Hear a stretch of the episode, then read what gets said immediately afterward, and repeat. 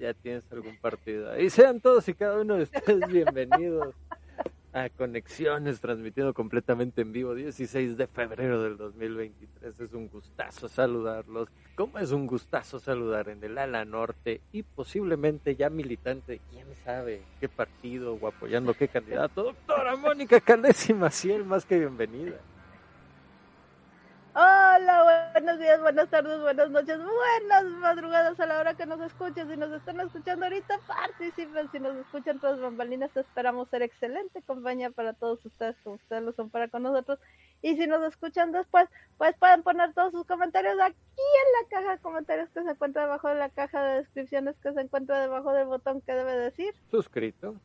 Y a un lado, campanele, campanele, campanele que se encuentra debajo de justamente aquí abajito aquí donde pues tenemos todos esos apoyos y luego se nos olvidan y los guardamos para la siguiente para la siguiente. Bueno ahí abajito ya lo saben 48 horas como máximo después de programa en vivo y después de que posteen su mensaje. Además estamos en redes sociales Twitter recetario el ajo todo junto en minúsculas Facebook el ajo producciones página web el ajo producciones.com pestaña de contacto Caja de comentarios abajo de las entradas del blog en el ajófono 56 156 156 con el prefijo 52 de México a través de WhatsApp o de Telegram. Y además de eso, ya lo saben perfectamente, pueden sintonizarnos en evox.com, nos encuentran como podcast El Ajo. Así que no hay pretexto, saludos, sugerencias de temática, líneas de investigación, sus opiniones, utilizarnos de post-it. Nosotros encantados de estar en contacto con ustedes y además, y además, bueno, mientras estamos en vivo esos likes. 25 para la cena, 30 para el postre de Mónica.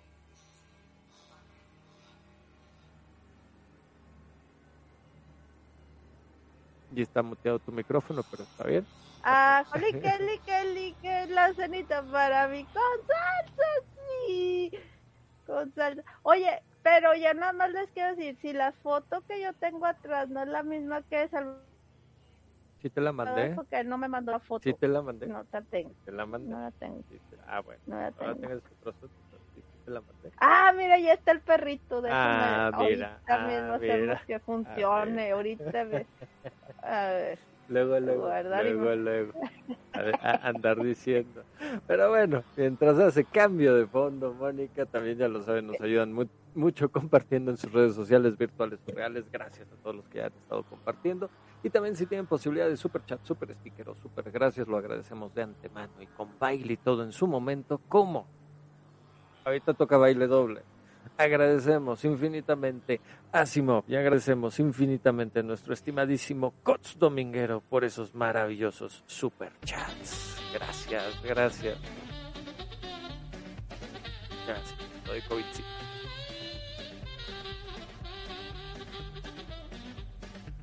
Muchísimas gracias por todo ese apoyo.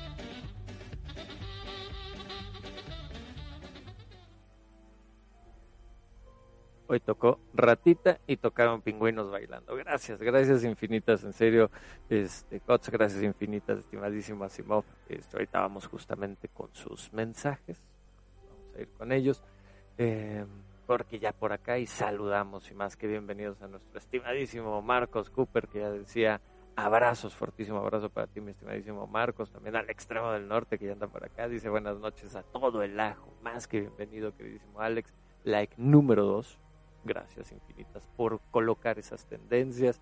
También este Cots que ya decía ya meritos, este Asimov que nos ponía hola comunidad del ajo aquí manifestando mi apoyo solidario con esta maravillosa comunidad, saludando y deseando buenas noches a todos. See you tomorrow en el recalentado. Descansa, mi estimadísima Simov, y que todo salga, todo salga excelente el día de mañana y el, coquetísimo fin de semana, por supuesto.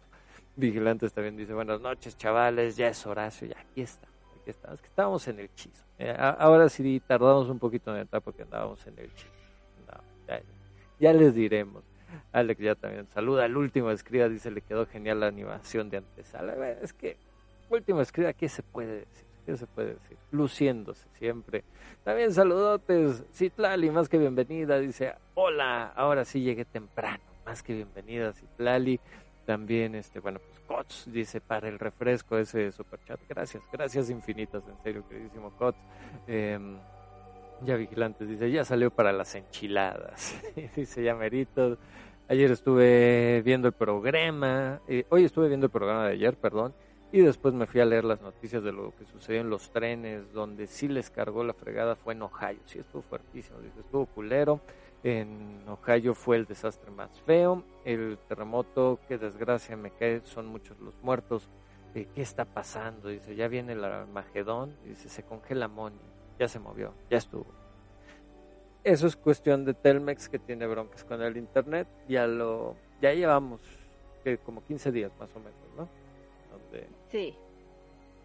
Tiene intermitencia la, la, la señal. Y hoy vino déjenme les digo, hoy vino el de Telmex a la casa, pero yo andaba pagando el crédito. Y mi mamá no lo dejó entrar porque dice, yo cómo sé que, que es cierto. ¿Cómo sé que no es un ratero? Le digo, puede ser de Telmex y ratero también. Exacto, sí, sí, sí, no, no, no, nos limitemos, no nos limitemos a... Puede tener dos trabajos. Exacto, exacto. Entonces, pero bueno, dice, ¿para qué saludotes a Blue Shop? Que dice, Hola, buenas noches, más que bienvenido Blue Shop. Este, y nos dice Cots, está mejor el Starlink. Pues es que depende, ¿no? Y, primero para que lo consigamos, ¿no? Creo que ese es el, primer punto este, a debatir eh, con respecto al... ¿Qué pasó aquí? ¿Ya está? No, no me está cargando esto. Este... Porque para poderlo adquirir, ahí está la, la bronca con muchos que han estado reportando y luego que también tienen sus intermitencias. Pero bueno, eh, y dice Cots, mi proveedor tiene Starlink. Ah, bueno, pues está, capaz también depende de las zonas, ¿no? De dónde nos estemos moviendo que está funcionando. Pero, bueno. pero, este, oye, ¿qué tan cierto es también de que los usuarios de aquí de México que tenían tecnología G5 ya se están regresando al anterior porque nomás no... Este, ¿qué tan cierto? Pues es que la bronca del 5G es por el consumo y además está muy caro el, servicio.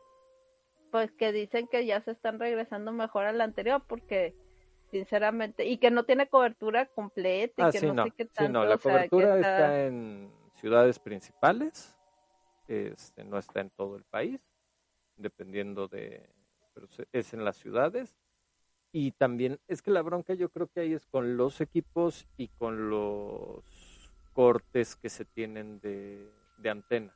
O sea, cuando pasas de una antena 4G a una 5G, entonces ahí puedes tener este, varias broncas. Que sí están teniendo bastantes broncas con todo lo que es comunicación eh, en, telefonía celular. Eso sí, incluso aquí en la ciudad sí hay, hay mucha bronca. También hay mucha esto lo digo porque no sé si ustedes supieron la noticia de que el gobierno turco em, bloqueó a Twitter. No sé si, si viste. Ah, sí. y que y que y que entonces varios organismos y varias varias personas empezaron a protestar porque dijeron oye es que gracias a Twitter eh, también pudimos encontrar algunas personas que estaban desaparecidas porque ellas empezaron a tuitear o empezaron a, mandar señales de dónde estaban. Sí, sí, sí. ¿Sí viste? Sí, eso sí lo vi. Y que lo bloquearon pues justamente también porque estaban mostrando toda la realidad de lo que pues estaba pasando. Sí, porque como, como al pero al parecer quien, quien está ahorita gobernando es de esos de los mm, un tiranuelo, ¿no? Este, entonces eh, parece que a los tiranuelos como que no les gusta mucho el que, anden difundiendo las cosas como son. Sí, sí, o sea, como que no, no, no se les da. Llega a suceder, llega a suceder de repente. Este, nada más por aquí, perdón, es que se trabó el ajo 2 no sé qué esté pasando, está respondiendo, pero bueno, tenemos transmisión. Bueno, pues saludos a Blue, ya por acá nos decían justamente de que también les está, Blue, a Blue le está fallando el, el 5G cañón. Este, vamos a dar inicio al programa y ahorita ponemos justamente los puntos sobre las es que esto también, de quitar Twitter, de quitar servicios, dependiendo de, porque las catástrofes no solamente son culpa de los desastres, así sean todos y cada uno de ustedes bienvenidos. A Conexiones. Comenzamos.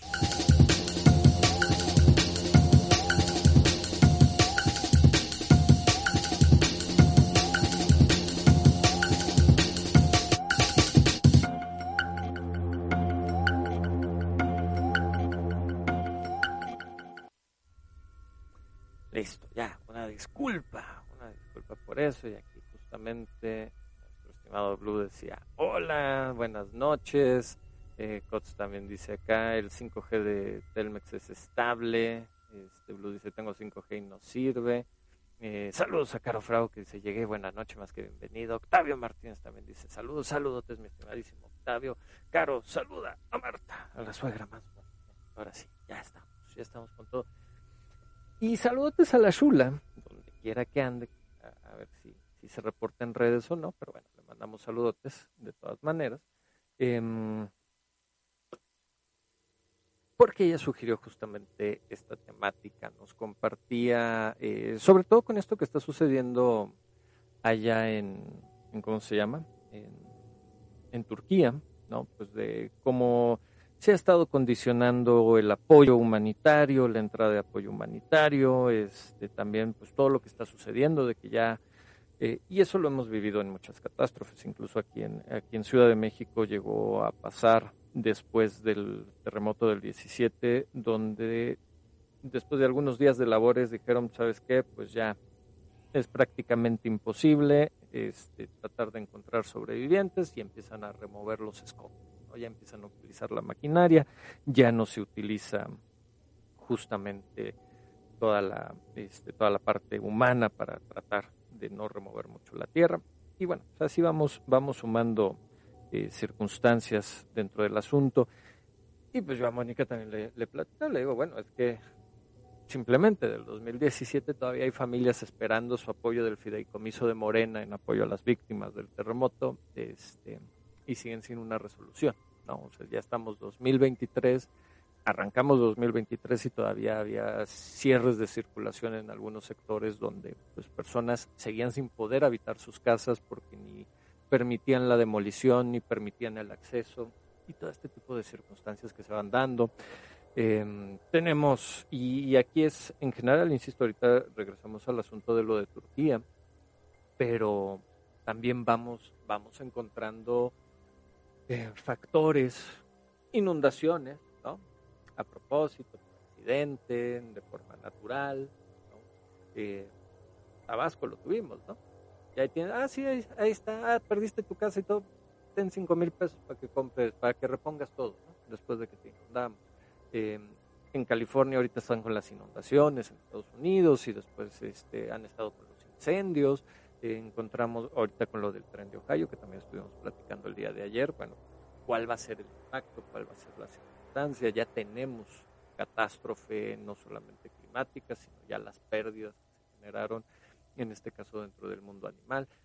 Eh, está empezando a circular, yo no voy a confirmar en un 100%, pero está empezando a circular información de si hay gente afectada en su salud este, por, esta circunstancia. Bueno, pues ahí Vamos a ver qué seguimiento se va a dar al, respecto, si se va a ayudar, va a ayudar. Eh, obviamente, pues, catástrofes naturales son de las que normalmente azotan. Y, y sí, una parte de nuestra naturaleza como seres humanos es, tenemos un gran accidente, una gran, un gran desastre natural, y de inmediato tenemos este espíritu de solidaridad salimos todos, este, decimos, bueno, pues tengo dos latitas de atún, no tengo latitas de atún, hago un depósito, una transferencia, pongo la monedita, y si estoy cerca del lugar de conflicto, pues vamos y ayudamos este, a, mover escombro, a, organizar los rescates o las búsquedas, etc., etc. Pero después de un tiempo, pues para este furor, ¿no? Se vuelve pues ya dentro de lo cotidiano, y nos vamos olvidando. Y va a haber gente que va a tener que seguir viviendo con estas afectaciones. Perdieron sus hogares, perdieron sus trabajos, perdieron seres queridos, por supuesto, y, y ahí quedan completamente en el olvido. Algunos quedan accidentados y también, ah, bueno, pues sí, fue hospitalizado, pero ya no sabemos nada, ya no hay ningún seguimiento. Y esto todavía se pone peor el escenario eh, porque dices, bueno, pues esta es la reacción inmediata por parte de la sociedad, no solamente a nivel local, sino a nivel global, ¿no? es, a nivel internacional. Pero de repente dices, quienes sí deberían de estar dando seguimiento son las autoridades, son los que deberían de estar ahí eh, salvaguardando la integridad eh, y los derechos de todas estas personas, tratando de apoyar. Y también, pues de repente se van olvidando y ahí nos vamos enterando tiempo después, lugares demócratas, lugares dictatoriales, lugares eh, generosos, lugares con X o Y ideología católica que influye dentro de su política y, y hacen un cateo en una bodega y ahí estaban todas las cajas con los con los apoyos económicos. Llegas, ves lo del fideicomiso y pues la lana, quién sabe dónde quedó, fue fue fue para los vuelos, fue para, para la gasolina del avión, ¿no? Y pues ahí quedó todo el asunto. Eh, simplemente lo, lo vimos en una situación de ayuda, si queremos llamarlo de alguna forma, incluso con las vacunas, ¿no? Ah, ya estaban caducas, uy, desaparecieron 100 mil del cargamento de 500 mil. Y empezamos a cuestionarnos muchas, muchas cosas. Y en este caso, con lo de Turquía, no solamente ha sido eh, el factor del, del, bloqueo ahorita de comunicación, que ya, explicaremos, sino también por ideologías eh, estaba checando ahí algunas notas, pues resulta que muchas mujeres rescatistas que fueron, pues fueron mal vistas en su momento, incluso otras fueron eh, retiradas del trabajo de rescate, a pesar de tener todas las credenciales, todo el conocimiento, toda la experiencia, por el simple factor de ser mujeres y que las mujeres no pueden intervenir, todo esto por la ideología del Islam. ¿no? Entonces dices, oye, pero esa mujer está entrenada, ya tiene experiencia. No, quítala del campo, es una mujer, la mujer no puede estar así. Entonces son este tipo de cuestiones que de repente sí pudo haber salvado vidas, pudo haber rescatado, pudo y, y nos deja con ese nudo, con ese entredicho de por medio. Bueno, y saludos al último escriba que ya está con nosotros. La discriminación con respecto a a, la fortaleza de las mujeres para esto del, del de, de, rescate. Incluso tú sabes que eh, son discriminadas las mujeres bomberos por los mismos cuerpos de bomberos. Sí, sí, sí, porque sienten que, la, que no tienen la misma fuerza física que los varones y por lo tanto van a ser más un estorbo. O sea, creen que todos vamos a ser Laura Bozo. Uh -huh, uh -huh. Entonces piensan que, que como no tenemos la fortaleza física que tiene un varón, pues entonces sería eh, muy difícil que, que, que, la mujer pudiera mm, cargar vigas o, o, o, ser útil en eso, pero eso es una falsedad también, o sea, no, no digo, hay mujeres bastante que, que, cargan bastante peso más que cualquier uh -huh. hombre promedio. Sí, este, sí. Entonces, eso sí no, no, no ocurre nada más este, en países este, en los cuales la mujer todavía sigue teniendo un rol eh, bajo, sino que eso ocurre en todas partes. Y esa parte también del instinto de casa del, del varón, ¿eh? O sea, uh -huh, uh -huh. No, no, es por nada, pero eh, ni modo, son instintos. Tenemos que luchar contra ellos y poco a poco ir cambiando nuestra perspectiva y dándonos cuenta de que han cambiado, los roles cambian. Sí. Sí, entonces, sí. entonces ya no estás eh, nada más eh, predispuesto a, a, a, a coser o, o, a hacer la comida y, y, es a lo más que puedes ayudar en una catástrofe siendo mujer. No entonces, eh, eso es por un lado. No los estoy justificando, sino que estoy dando una realidad. Uh -huh. Esa es la realidad. Es lo que y, sucede. Es lo que sucede y, y, ya lo he dicho en varias ocasiones. Eh, yo hay personas como Agustín Laje que, que niega que existe el patriarcado, pero existe, o sea, el, el, decir el rol de la mujer es tal y, y, y, y lo vimos, vivimos aquí en México en lo que fue la pandemia, con el presidente de la República diciendo de que las que se iban a hacer cargo de los enfermos eran y la que se tenía que hacer cargo de, la, de las adultos mayores eran las mujeres porque los hombres no lo hacían. Sí, sí. Como si el ser mujer, el nacer como mujer, inmediatamente viniera con todo ello, toda la información y todo el conocimiento de enfermería, de cuidado y de todo, y no. O sea, lo siento mucho, pero no. No, no, viene en la programación. no. No, no. No, venimos ya con el programa precargado. Pero así, así se toma. Sí.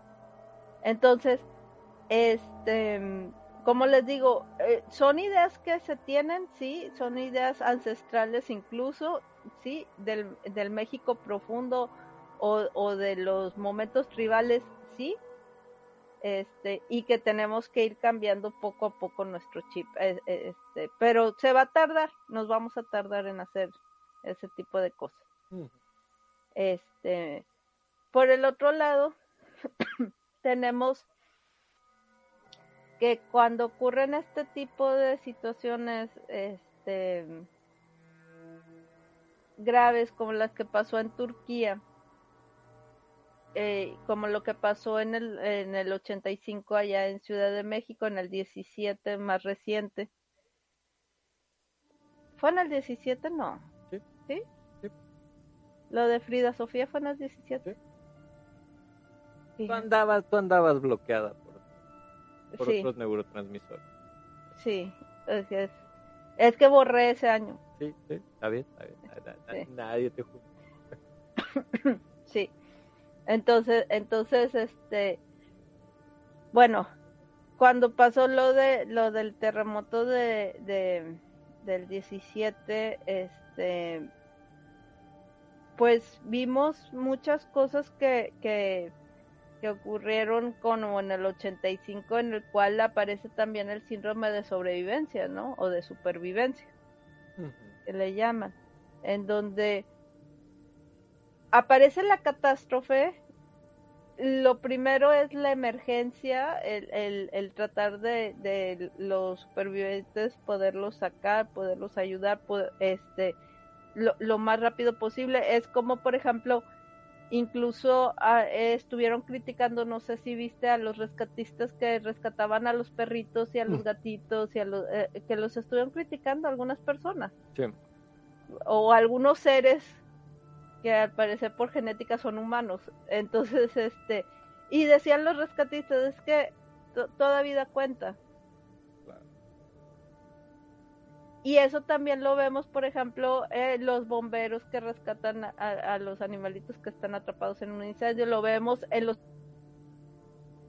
a los que están tratando de, combatir el, el, incendio forestal, salvando crías de, de, animalitos.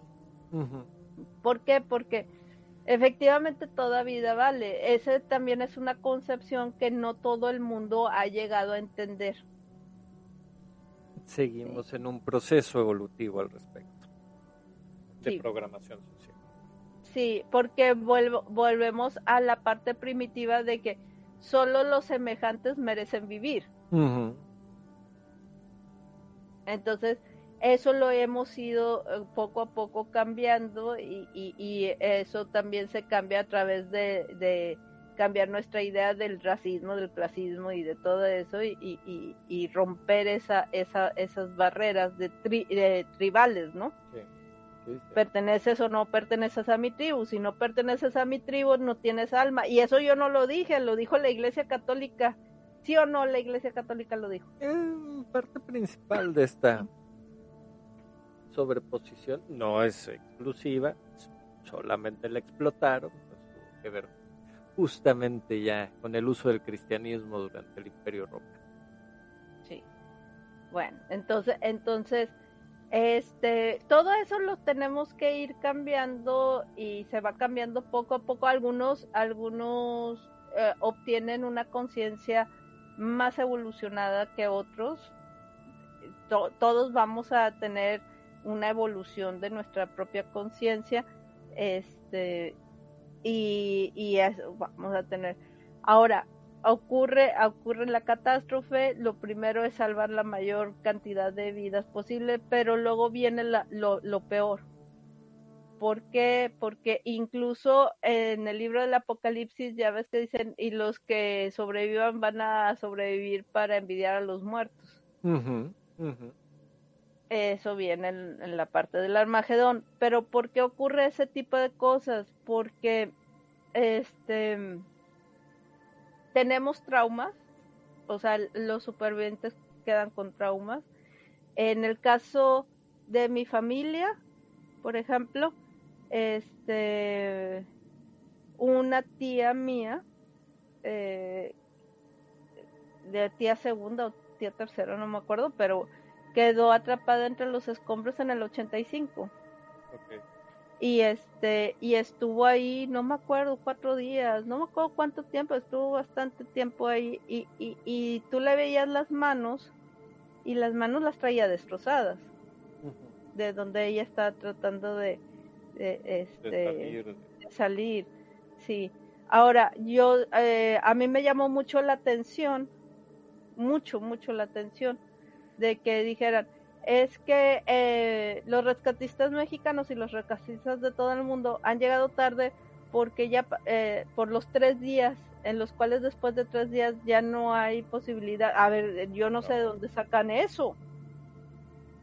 Sí, porque si algo nos ha mostrado este tipo de catástrofes es que no debes de dejar de... La estadística va disminuyendo, pero la probabilidad no se va anulando.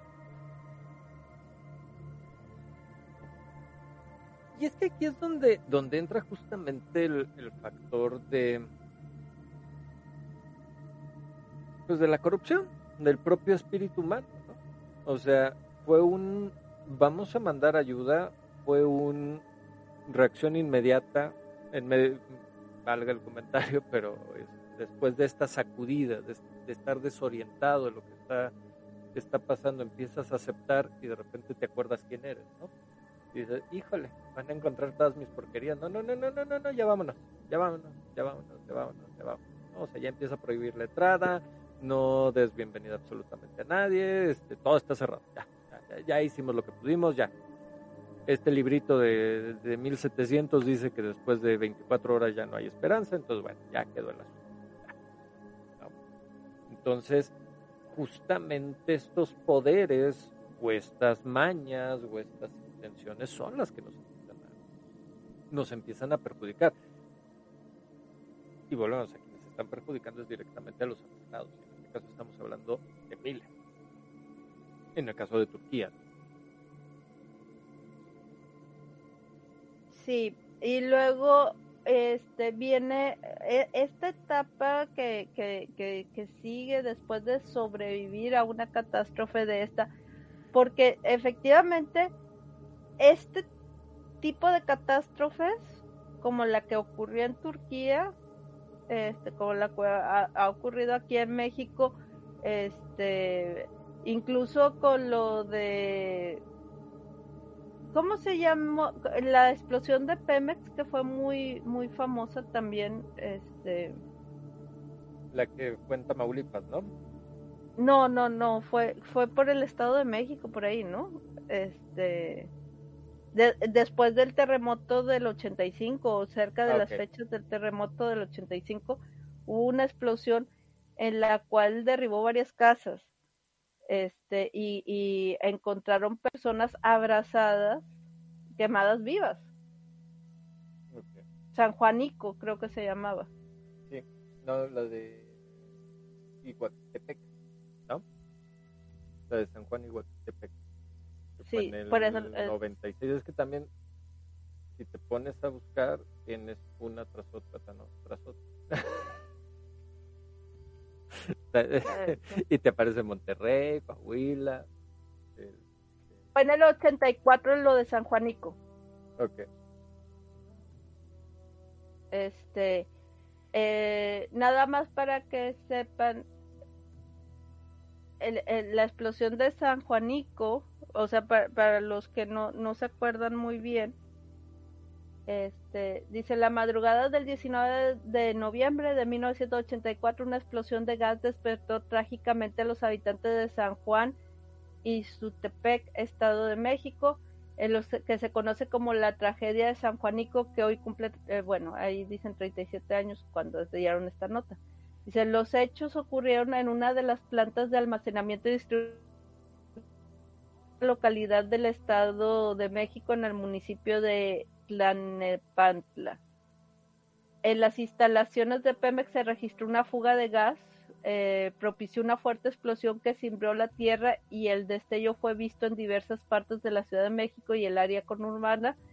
Se registró una cadena de explosiones que técnicamente le denominan del tipo explosión de hervir el líquido, por sus siglas en inglés, BLAVE las explosiones más fuertes comenzaron a las 5 de la 5:45 de la mañana del 19 de noviembre del 84 y terminaron a las 7 eh, con un minuto del mismo día. ¿Cuántas personas murieron? De acuerdo con los cálculos oficiales, las autoridades, el accidente provocó la muerte de entre 500 y 600 personas también se considera que hubo unos mil heridos, la evacuación de 60 mil personas y daños en un área de hasta un kilómetro de la planta siniestrada debido a la explosión violenta de, restos de la misma. Las víctimas murieron carbonizadas, asfixiadas por el gas propano o a consecuencia de serias eh, quemaduras.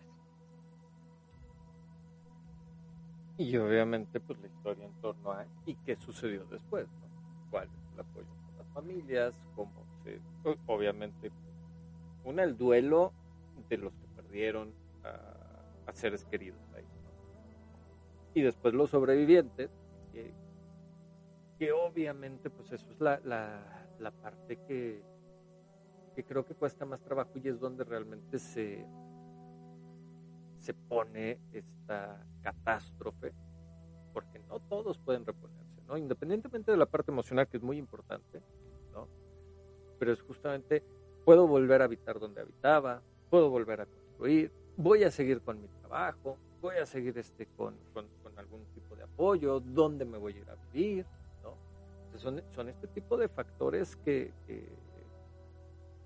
y, y, dependiendo del tipo de catástrofe, incluso es, perdiste todo, o sea, ropa, insisto, la parte emocional de los recuerdos, herramientas de trabajo, o sea, es ir sumando, es ir sumando, porque uno capaz nada más ve, bueno, se derrumbó, pero tiene la vida, ¿no? Sí, pero ¿qué tipo de vida vas a tener? Eh, y dependiendo de la región donde estés, insisto, y dependiendo también tristemente de la situación del poder que esté a cargo, ¿no? Si vas a tener una posibilidad o no. Sí, este... Eh, y, esta parte de los sobrevivientes, eh, eh, hay, hay un cambio de una o de otra forma en nuestra forma de, ver el mundo, este, tanto para los rescatistas como para los sobrevivientes. Entonces, hay, por ejemplo, nadie se ha puesto a pensar en el desgaste emocional que, se, que, que, que tiene un rescatista. Mm. Porque la buena noticia es después de horas retorciéndote en medio, moviendo escombros, retorciéndote justamente en medio del derrumbe, buscando que sea seguro, bla, bla.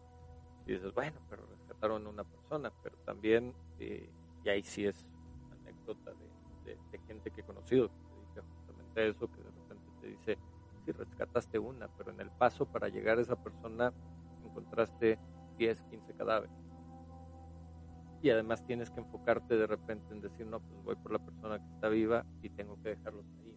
A veces es, eh, eh, ahora sí que son comentarios, sus, eh, si son susceptibles, pues una disculpa por eso, pero pues dice, de repente tienes que estar arrastrándote sobre los cadáveres porque la prioridad es la persona que sí sabes que está viva, que está un poco más adelante, ¿no? Y ya después es justamente pues, el, cadáver es el que van a extraer. ese tipo de experiencias que no cualquier persona, ¿no? Y obviamente también bajo el estrés de decir, y puedo quedar yo aquí atrapado, ¿no? porque eh, fue lo que sucedió en Turquía, fue lo que sucedió también aquí en, eh, aquí en México, eh, y normalmente cuando son cuando estamos hablando de movimientos telúricos, de, temblores, de terremotos, normalmente sucede. Eh, dice Citlali que casi no me escucho. Ya estoy casi hasta arriba, Citlali, pero bueno, a ver, vamos a ver qué podemos ajustar aquí. Este, justamente tienes este peligro de las réplicas, ¿no? Donde dices, bueno, pues cayó la estructura, ah, bueno, voy a entrar tranquilo. No, no sabes en qué momento puedes estar tú ahí adentro dentro de, todo, dentro de todos estos escombros, tratando de rescatar a alguien y que venga un segundo, un tercer temblor de igual magnitud, mayor magnitud o menor, pero que puede mover y obviamente te puede dejar a ti, ¿no? Entonces, estás hablando de ese tipo de estrés, obviamente, pues la experiencia de estar ahí adentro, pues, son, son varias cuestiones Sí, este, de hecho, eso pasó en Turquía que luego hubo no réplicas sino dos sismos más mientras estaban tratando de rescatar y entonces quedaron atrapados quienes estaban tratando de rescatar a las personas. No sé si, viste esas noticias. sí, sí, sí. este aquí en aquí en Nuevo León nosotros vivimos una tragedia eh, este del huracán Gilberto eh, fue en el 80 y que serían 88 yo creo. Sí en el 88 el 10 de septiembre del 88 llega el huracán pero golpea aquí en Nuevo León el 16 de, de septiembre y, y, ocurre algo este que, que nosotros nunca habíamos visto. Anteriormente aquí hay un río que es un río seco que es el río Santa Catarina y había mucha gente este que no sé cómo le llaman allá en, en CDMX o en las ciudades donde ustedes vivan, pero aquí le llamamos posesionarios, personas que llegaban y se instalaban en un lugar y ahí vivían, gente de escasos recursos. Entonces, en el río Santa Catarina había muchas casitas así hechas de cartón, de lámina y todo eso. Eh, este, eh, empieza a llover constante, no es una lluvia fuerte, no, la, no, se siente como una lluvia fuerte, sino una lluvia constante debido a lo, al huracán. Y en eso, este, pues toda el agua de la serranía baja. Y había camiones en esos momentos había como un puente pequeño que, que cruzaba precisamente el río, el río Santa Catarina, este, por eso decían eso de que tú vives del río para acá o del río para allá, porque es, es, la gente, este, estamos, estamos divididos por el río, y entonces era como un puente casi, pues, casi de, de tierra, ¿eh? o sea, está muy raro. Caso es de que iban pasando algunos camiones para ir hacia el hacia el DF en esos tiempos, Saltillo y todo eso, cruzabas de, de, cruzabas hacia el sur a través de ese puente, pero pues se congestionaba, entonces dan cuenta que estaban los camiones, varios camiones de la central de autobuses esperando cruzar en medio del puente cuando en eso se viene la avalancha de agua. Y se lleva todos los carros, se lleva los, este, se, se lleva a, a, a, los autobuses. Este, sabemos de la tragedia es, eh, porque de repente no parecía que había ocurrido nada, de repente el, el río crece y se empieza a tragar la, la, la parte pavimentada del, de, las autopistas, de los caminos. Este, se lleva los juegos mecánicos, había unos juegos mecánicos muy famosos aquí, este, que, que estaban precisamente en el río Santa Catarina, este, y, y se lleva todo eso, y oficialmente fueron 433 muertes, uh -huh. oficialmente. Pero porque todos los demás quedaron como desaparecidos. Que ese es otro de los, de los puntos, ¿no? O sea, insisto, para sobrevivientes, mencionaba yo hace rato la cuestión del duelo, ¿no? Pues no tienes ni siquiera una certeza, ¿no? Desaparecido, ¿no? No puedes cerrar justamente tu ciclo con la pérdida de aquel ser querido. Está dado por... Y, y ahí es donde también te pones en el, oye, es que después de tanto tiempo tienes que, ¿no? Pero políticamente no, porque pues, el impacto, que esto, que lo otro, las cifras, la estadística, entonces no podemos dar ciertos números. Y te quedas, sí, pero tus números están muy bonitos, pero tienes gente ahí afuera, y es la gente que está ahí de por medio. Y obviamente también, ¿y qué otras medidas estás tomando para evitar que esto vuelva a suceder? De hecho, este, durante ese tiempo en el que, en el que, en el 88 había controversia, ya ves que a todos los ciudadanos nos gusta siempre criticar cualquier cosa que haga el gobierno. Y en este caso se estaba haciendo una controversia porque querían concesión eh, parte del río Santa Catarina para que pusiera canchas de fútbol y que no sé qué tanto y, cosas de divertimento este ahí y decía no pero es que el río es de la población y que no sé qué y llegó la naturaleza y dijo pues a nadie a nadie vámonos lo quieres lo quieres bueno sí. entonces entonces precisamente ahí fue cuando se hizo la ley aquí de que no se podían poner estructuras en el río. Que el río siempre debía de estar, este, de, hecho, em, las personas que, que, que, sobrevivieron de los posesionarios, de las personas que estuvieron ahí, este, que vivían en el río, las pasaron también a una em, colonia o un terreno al que se le llamó Gilberto, San Gilberto creo que se llama la, la colonia. Entonces, donde, donde obviamente todo lo que eran las personas de eh, todos los que habían sido persona, personal rescatistas, este voluntarios y todo eso que, que tenía, eh, se hacían donaciones de, de, despensa, ahí eh, fue muy triste porque, porque había latas de comida que decía que decía este para los damnificados del huracán Gilberto eh, y, y de repente las veías en las veías que las estaban vendiendo en las tienditas o cosas así fíjense que a mí me gustaría decirles que no es que son unos ratas y se robaban, no, no, no, es que las personas que recibían eso se las vendían a las personas de las tienditas porque a ellos les servía más el dinero que, que el alimento.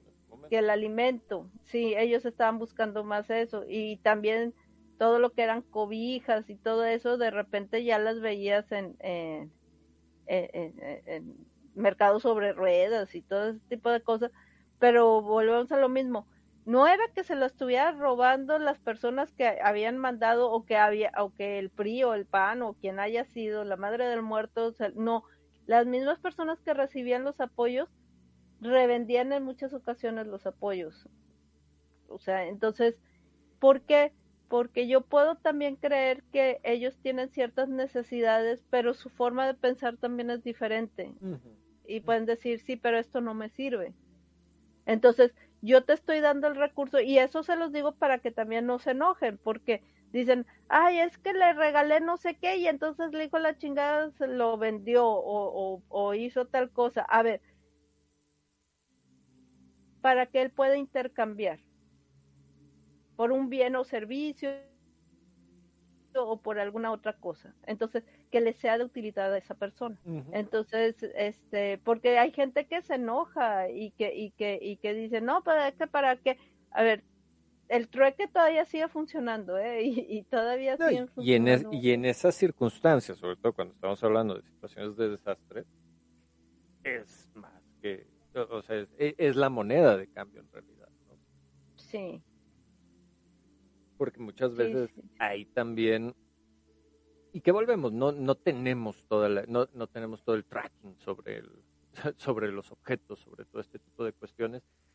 Y, y tanto puede ser como tú mencionas, la filosofía, eh, ahorita vamos con mensajes, este, puede ser la filosofía de, de, la persona, ¿no? ante las necesidades que tengo y a lo que estoy acostumbrado, como también cuestiones de decir, oye, es que para mí ahorita sí comer, me están dando de comer aquí en el refugio, a mí lo que me importa es conseguir, me dicen que necesito conseguir un medicamento y que el hospital no me lo va a dar y necesito dinero, sí o sí. Entonces, que luego, y lo vemos y sobre todo en, en, lugares eh, pues más precarios, donde justamente pues, los poderes, las autoridades no, no existen, y que ves este grupo de mercenarios, ¿no? Que se aprovechan justamente de este tipo de desgracia y que, ah, pues órale, ¿no? Entonces la cadenita y las latitas y el alimento y bla, bla, bla, y te lo acepto, te doy unas monedas o te consigo el medicamento a cambio y ellos se dedican a lucrar ya después con todo lo que están adquiriendo, ¿no? Volvemos, no tenemos una, esa es una de las realidades, la otra realidad es de, pues no, o sea, alimento no necesito en realidad, este cobijo no necesito, necesito otro tipo de circunstancias, entonces pues lo que me llega de apoyo pues lo acepto, pero pues no. En lugar capaz de dárselo a alguien que seguramente lo necesita, dice, bueno, pues esto lo puedo intercambiar por algo más. Entonces, pero va a depender este, mucho de las circunstancias. Que es como tú dices, a ver, en todo tipo de catástrofe sí va a haber actos de rapiña.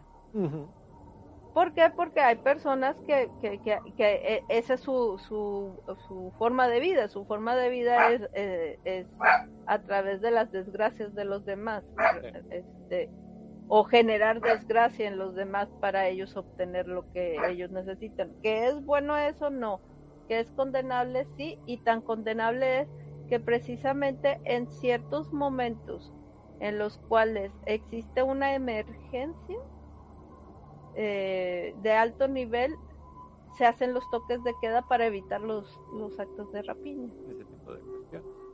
Em, o luego, por ejemplo, que uno también los marca, que sucedió en el 17, eh, en algunos lugares, en algunos lugares de aquí de la ciudad, que de repente dijeron, no, no, no, no, no, rescatistas solamente la gente del ejército y solamente los que estaban llegando de otros países para realizar las acciones y obviamente Cruz Roja, pero gente certificada, o sea, gente identificada y que estuviera amparada por las autoridades para realizarlo. ¿Por qué? Porque empezaron a ver que de repente entraba gente diciendo es que estoy ayudando, estoy esto, estoy lo otro, y no. O sea, lo que estaba haciendo era sacando escombro para ver qué se podía llevar, ¿no? Y que si encontraba las joyitas, que si encontraba ropa, que si encontraba cosas de valor, entonces tenías gente que estaba rapiñando, ¿no? Pues en lugar de, y obviamente estaba quitando la posibilidad de salvar a alguien, y obviamente podía generar, porque no tenía el conocimiento, podía generar una mayor catástrofe o incluso poner su vida en riesgo, ¿no? Que aquí uno diría, bueno, pero pues karma tendrá, sí, pero también eso, el rescatar a esa persona por estar robando, imposibilita la, el salvar a alguien que pues sí es una víctima de la catástrofe. Entonces, son ese tipo de factores. Sí, o sea, eh, nos falta, ya lo, ya lo he dicho, eso lo vamos a erradicar en algún momento en el que no exista, no. No, o sea, eh, vamos a ser sinceros, siempre va a haber alguien que se va a tratar de aprovechar y, y no va a estar con, con el sentimiento de solidaridad. O sea, e, es, es más como el del héroe desconocido, ¿cómo se llamaba? El de, el de que se estrella un avión y que eh, el, güey pierde un zapato y entonces no, no sé por qué entra al avión y, carga una reportera y la salva y que no sé qué, creo que es Dustin Hoffman o algo así. Este, que no, que no, en realidad, o sea, va a haber mucha gente que se va a hacer pasar por alguien bueno y que está tratando de ayudar y, y que la verdad no es, esa nunca va a ser su intención. Sí, y ya lo vimos nosotros, por ejemplo, con partidos políticos de que, ah, voy a hacer una cooperación para los damnificados de no sé qué, y luego lanzan despensas con sus logotipos y todo eso, porque no lo estoy haciendo, para empezar no lo estoy haciendo con mis recursos, sino que estoy pidiendo cooperación de las demás personas. Y en segundo lugar, no es para ayudar, sino para promocionarme y decir, mira qué bueno soy, yo te estoy dando la despensa, vota por mí. Siempre va a haber gente que se aprovecha de las tragedias y que son personas, este, ¿cómo, cómo podríamos, indeseables o, qué palabra podríamos ah. decir? Hay, hay, muchos adjetivos calificativos, vamos a dejarlos como indeseables dentro de nuestra sociedad. Ok. Entonces, entonces ese tipo de personas repugnantes para, para que, que deberíamos de repudiar, por desgracia, una persona que se encuentra en estos momentos en una situación como la que está ocurriendo en Turquía o como la que pasó en Tabasco con las inundaciones o cosas de eso, esas personas no están viendo de que, ah, te quieres aprovechar de mí para que yo vote por ti ellos están viendo leyendo algo. Mm. Y están agradecidas, sí, porque acuérdense que en ese momento nuestros sentidos también están revueltos. Como, por ejemplo, una de las cosas que a mí me molestó bastante, este, fue, por, me molestó porque yo lo sentí como propagandístico de, de aquí, de, de, de, de nuestro, ¿cómo, ¿cómo, del occidente nos dicen, verdad? Propagandístico. Este, es una niña que, no sé si ustedes vieron el video, es una niña que está con su hermanito y ella lo está protegiendo, ella lo está protegiendo con, con su brazo, están entre los escombros y le dice al, rescatista, si nos salvas, si me salvas a mí y a mi hermano, vamos a ser amigos para siempre. Y la forma en que se estuvo viralizando es, vamos a ser tus esclavos para siempre. Mucha gente empezó, em, este, empezó a decir, oye, yo soy árabe, vivo aquí en México y no está diciendo eso. Eh, y, había otros, y luego una, un, no, no son lingüistas, no me acuerdo cómo se llama el, el, nombre de, de, la especialidad, en que dice, a ver señores, dependiendo de la región en donde estés, esa palabra que está mencionando, sí, esa palabra que está, está manejando la niña puede significar amigo, puede significar trabajador o puede significar esclavo. Dice, pero la niña, el contexto y, y, y, como lo está diciendo la niña es, vamos a ser amigos, vamos, o sea, es, vamos a estar agradecidos contigo para siempre. Entonces, a mí sí me molestó, de hecho yo lo retuiteé, lo retuiteé porque, eh, o sea, me, me, me gustó mucho este, el cómo, cómo de, de, de una forma tan, tan pura, ¿no? La niña, la niña intercambia lo único que tengo con tal de que me salves. O sea, no me dejes aquí, sálvame. Y, y, y, y, yo te doy algo a cambio, te voy a dar la amistad. Y, mucho, y muchos se ofenden porque dicen, Imagínate la opresión que siente esa persona para que crea que su vida no vale nada y que el rescatista no tiene el deber de, de... Oye, es que incluso cuando nosotros sabemos que nuestros papás tienen el deber de darnos de comer, también le damos las gracias, ¿eh? Sí, sí, sí. Y también, y, y hay muchas cosas, entonces, esa forma de tratar de ver el mundo tan negativo también me molesta eh, en, sobremanera, porque en vez de generar una, una emoción de un rescate de estos niños, un, un, rescate, algo positivo por ese rescate, nunca falta el arconte que dice, no, no, o sea, odia, aborrece a, esas, a esa cultura que, que, ellos quieren ser esclavos porque no, o sea, e, e, es, ese tipo de, hay rapiña emocional, señores. Y es el aprovecharte también y volvemos, pones el titular, ok, un Lost in Translation, ¿no? Nos perdimos porque yo nada más conozco por lo básico de mi árabe y conozco nomás la definición de esclavo, no de amigo, ¿no? No, no, no sé las otras connotaciones que puede tener o los otros significados que se puede dar por la región.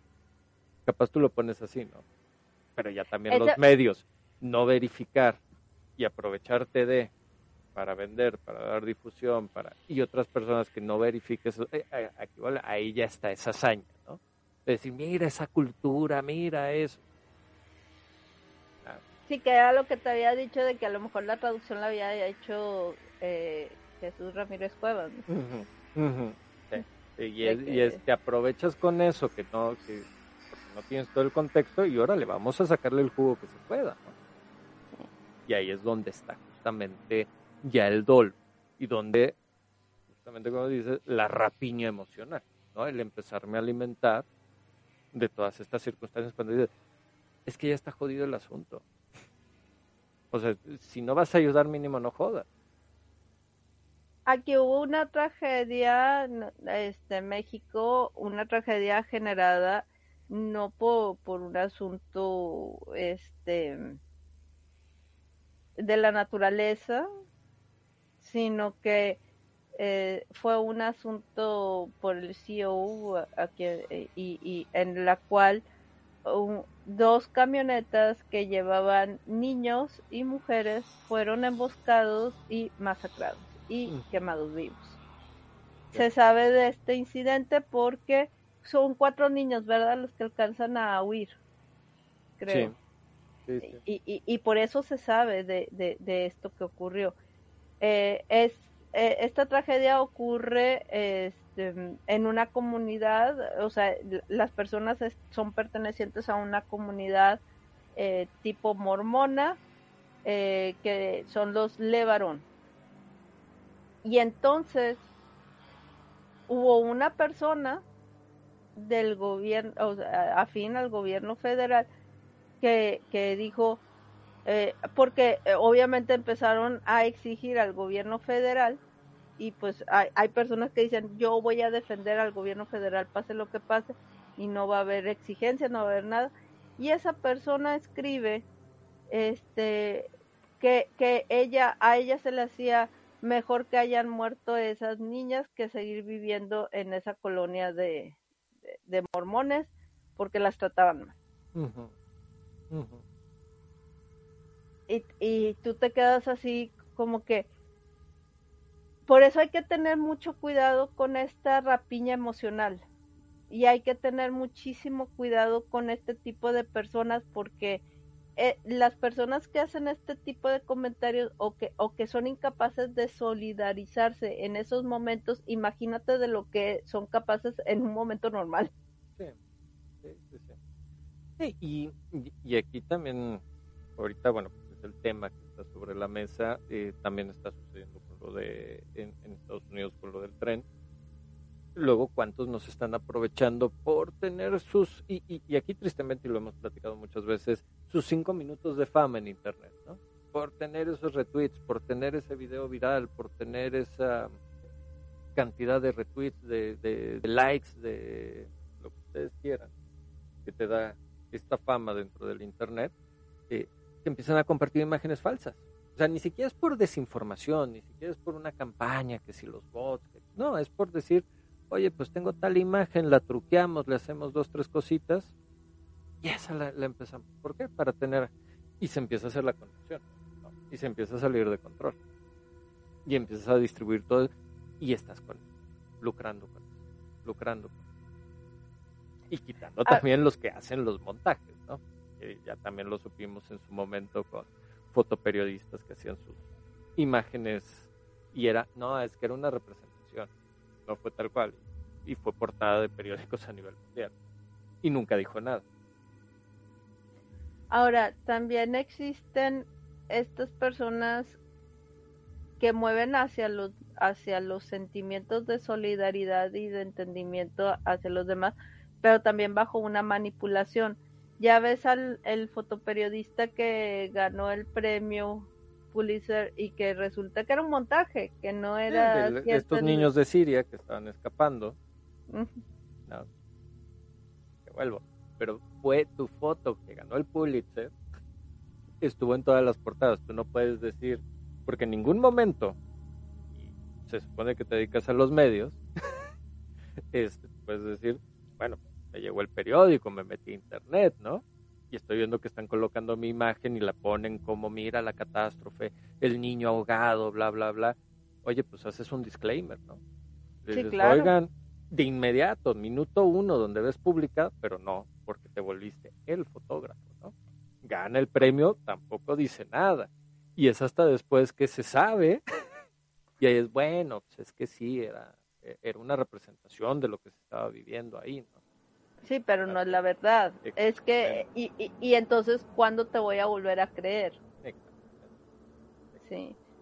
Este, y cómo sé que no me estás manipulando y que no me estás exagerando. Y por eso luego llegan estas retóricas como las que están ocurriendo en Ucrania y en, y en Rusia, en donde cada quien está tratando, por ejemplo, no sé, acabo de saber una noticia ayer, ayer se dio la noticia de que un grupo internacional se dio cuenta de que eh, Rusia estaba raptando niños ucranianos y los estaba dando en adopción a familias este, rusas para reeducarlos.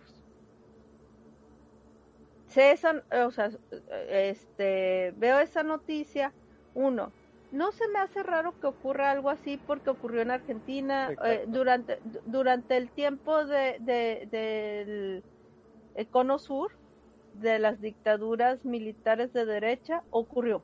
Sí. Las mamás todavía en las plazas, ¿verdad?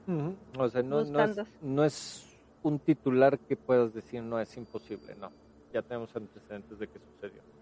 Sí, y, y ocurrió en la Segunda Guerra Mundial también. O, o sea, e, es, es, eso no es imposible que, que ocurra. Eh, pero te vas con mucha cautela porque tú no sabes si es propaganda, tú no sabes si es verdad o es mentira lo que te están contando con respecto a eso, porque es, me quieres implantar un odio hacia, o sea, no necesitas implantar un odio hacia Rusia ni hacia Estados Unidos, ellos solitos hacen su mejor esfuerzo para... es el empujoncito capaz que quieren dar, ¿no? Pero... Sí, pero, pero tú dices, este, pues empiezas a buscar y, y, y, con tiento a ver qué es lo que está ocurriendo y volvemos a lo mismo. En muchas ocasiones no lo sabemos hasta años después. Puedes confirmarlo, puedes tener información, puedes tener datos. Y, y aquí es donde sí tenemos que tener muy, muy abierto el ojo. O sea, tenemos acceso a la información, tenemos acceso a información en tiempo real es demasiado valioso eso, pero también es demasiado tramposo, lamentablemente. Nuestra programación, la propaganda, los propios egos, o sea, tenemos todo este cúmulo. Eh, y dices, ok, una asociación se dio cuenta de todo este asunto. Entonces empezar a tener que rascar y rascar y rascar y rascar para saber si es real o no. Y si es real, oye, tienes que poner un alto. De inmediato. ¿No? O sea, eh, si la información es real, que una asociación internacional se dio cuenta de esto, es que mi hermano, tienes que ir con esa información directamente a la Haya, tienes que ir directamente a la ONU, tienes que ir directamente a UNICEF, tienes que ir a todas las instancias internacionales a decir, oigan, es trata, porque finalmente eso es, trata de personas, ¿no? Y son menores de edad, ¿no? Entonces, para que ponga, o sea, ¿quieres quieres elevar la situación, o sea, si esto es real y quieres realmente elevar una situación de poner un alto, en, el, en el entrecomillado, por supuesto, de jugando con las reglas en claro, ahí tienes un arma muy poderosa. Pero pues si la asociación nada más dice, no, yo ya nada más lo puse ahí en un artículo y lo publiqué en mis redes sociales, híjole, es propaganda. no, no, no. O, sea, si realmente te llamas asociación, eh, lo siento mucho. Tienes gente que realmente los tiene, tiene los dos bien agarrados en una sola mano y con la otra está yendo él solito, sin un medio de comunicación atrás, sin una empresa atrás, él solito diciendo encontré esta información en contra de tal gobierno. Y se avienta la boca del lobo. Y dices, tú que eres una asociación que puedes tener aquí que allá, pues con mayor, con mayor certeza es ve y si haz la denuncia, y hazla una denuncia pública, ¿no? Y, que, y ahí les pones incluso un, un, un estate quieto al, al gobierno ruso. Porque esto no solamente lo vimos con los rusos, lo vimos con o, sea, voy a decir con los gringos o con Estados Unidos, este, o por lo menos eran aviones de Estados Unidos con los niños de Haití. O sea, depredadores hay. De cualquier color, en cualquier país, en, en, y sean los... De que, ay, no, ¿cómo crees si él es católico? ¿Cómo crees si es Uy, yo todavía me acuerdo cuando alguien te decía, ay, esa persona anda por ti, y tú decías, ¿cómo crees si es casado? Fíjate, un, uno, programación. Bien, uno bien padre acá, o sea, es que es lo padre de vivir así en, un lugar más, más mocho que, que Puebla. Ah, no se puede, no se puede, pero está bien, con, con info, con info. Saludos a toda la gente de Puebla, fortísimo abrazo. Que bueno, Está bien, padre. Aquí en, aquí en Monterrey somos peores, señores. Usted, nada más que ustedes sí tienen así sus templos bien bonitos, sus iglesias, y, creo que es donde hay más iglesias que en todo el mundo, ¿no? Digo que todo México, que todo México es, es donde más iglesias hay y, y son los templos más bonitos de la iglesia católica. Aquí no tenemos tantos, pero somos más muchos. Déjenme les digo que aquí en, Nuevo León, uy, no. Y machistas hasta decir ya basta. Eh, eh, eh, eso sí ha quedado claro. Pregúntale. Estás mostrando mucho, Mónica. eso, eso. no muestras pierna. mostrando demasiado. Sí, me casé para, para que sea para mí, no para los demás. O sea, casi no se nota, ¿verdad? El machismo aquí. Desde, desde el gobierno, desde la cabeza. Vamos con mensajes del chat este, rápidamente, ¿te parece? Sí. Que no empiecen a acumular un nuevo día. No nos leen, no dicen nada. Este, vámonos, aquí en el chat, eh, que por cierto saludos a la Shula, que dice, aquí estamos en el chat. Saludos, saludos para ti, Shula. Eh, ya también Blue Shop eh, nos ponía por acá, dice, falla mucho la 5G, mi proveedor me da 2.4 y 5, pero mis equipos no funcionan bien con 2.4. Ok, eso no es el 5G. Eso es velocidad de 5 Hz, este, que es diferente a lo que sería la tecnología del 5G, que es la de telefonía. De todas maneras, eh, tienes que checar bien lo de dispositivos. La frecuencia de 5 Hz, que normalmente Telmex trae una antena de 5 Hz y otra de 2.4 este, la de 5 Hz es normalmente para celulares y para computadoras que sean compatibles, pero tiene una distancia muy corta y dependiendo de la construcción donde estés, puede no darte toda la, potencia de información. Mientras que los de 2.4 este, son equipos anteriores a 2023, son anteriores a 2018, incluso 2020, dependiendo del, tipo de receptores que traen y pero la 2.4 sí tiene mayor amplitud, entonces también tienes que checar dónde está colocado el ruteador, este, cómo están colocadas las antenas para que pueda llegar ahí. Este, y puede haber fallas. Este, normal, la mejor garantía es utiliza cable. Si puedes utilizar cable de red, utiliza cable de red. Con eso ya tienes garantizado eh, que no hay intermitencia. Y si hay intermitencia es problema del proveedor. Ahí directamente sí ya puedes hablar directo con el proveedor. Último escriba nos dice, buenas, buenas, no sabía que la Merced fuera tan peligrosa, ¿no era así hace una década o sí? Y ahorita tuvo otra vez boom y más que bienvenido último escriba. Este, ahorita por, por, estos, por los chineros, ¿no? Que les llaman, que hacen las llaves para saltar. Tuvo su momento de mejoramiento hace como unos, ¿qué será? Como unos 10 años, justamente que rehabilitaron toda la Merced, porque también era conocida de, pues por el alto nivel de prostitución que se encontraba a cualquier hora del día, este, algunas callecillas pues eran muy peligrosas, se empezó a hacer todo este rescate de la, de la Merced, estaba bien, pero ahorita delincuencia en cualquier mercado ya lo estás viendo, en Central de Abastos, en la Merced, este, el nombre ahí también en el, en el centro, en la Lagunilla, ¿no? obviamente Tepito también ya estaba, ya está aumentando el número de reportes de de asaltos y de robos dentro de la dentro del propio mercado, ¿no? Entonces está empeorando la situación de seguridad. Dice depende de cuántos megas te manden, bro. También dice de cuánto tu contrato. Última escriba por acá dice qué pasó con el fideicomiso para damnificados del sismo del Distrito Federal. El que hizo Morena recibieron multa el año siguiente por parte del INE.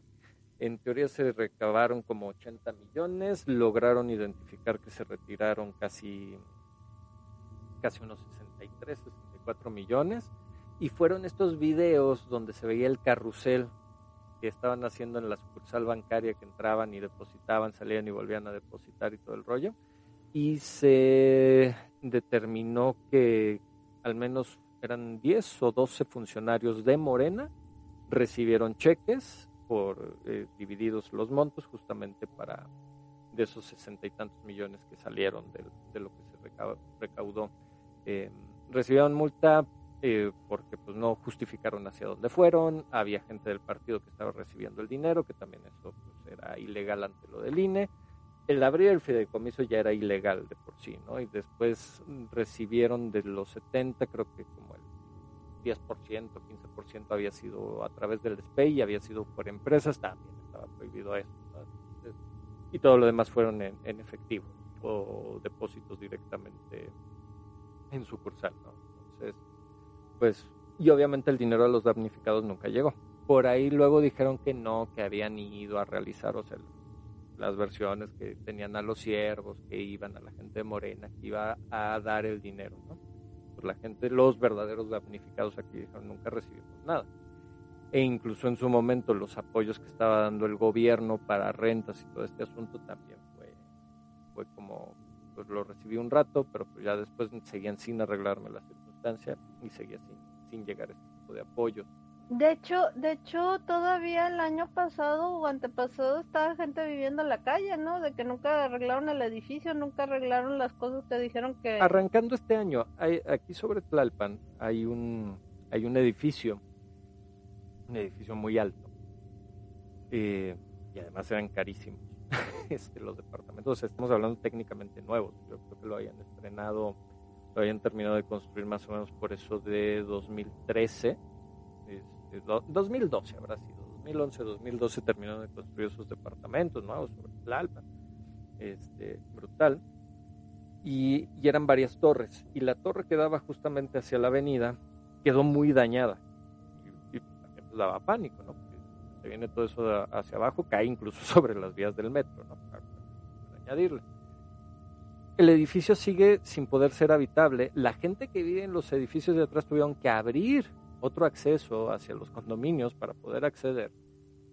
Y obviamente, eh, a inicio de este año, hicieron un cierre de la circulación sobre Tlalpan diciendo, es que no nos arreglan nada. Y el punto es que el gobierno tiene que dar el dictamen, el gobierno de la ciudad, de decir, o se demuele o se repara. Pero tiene, o sea, necesitas permiso para cualquiera de las dos cosas.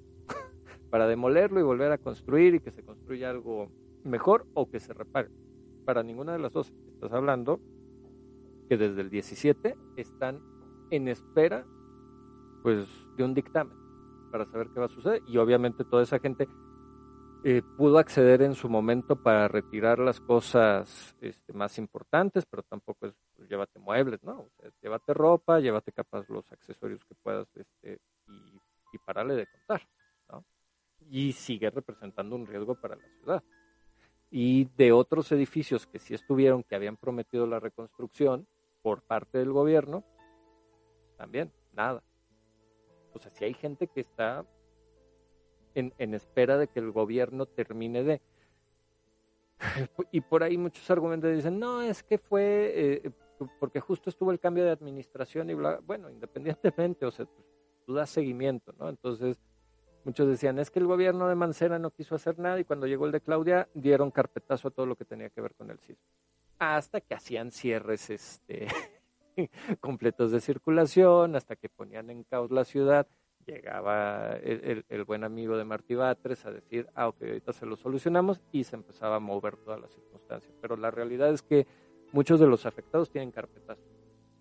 Y si no están encima de, y si no están presionando al gobierno, no se va, no se va a solucionar absolutamente nada.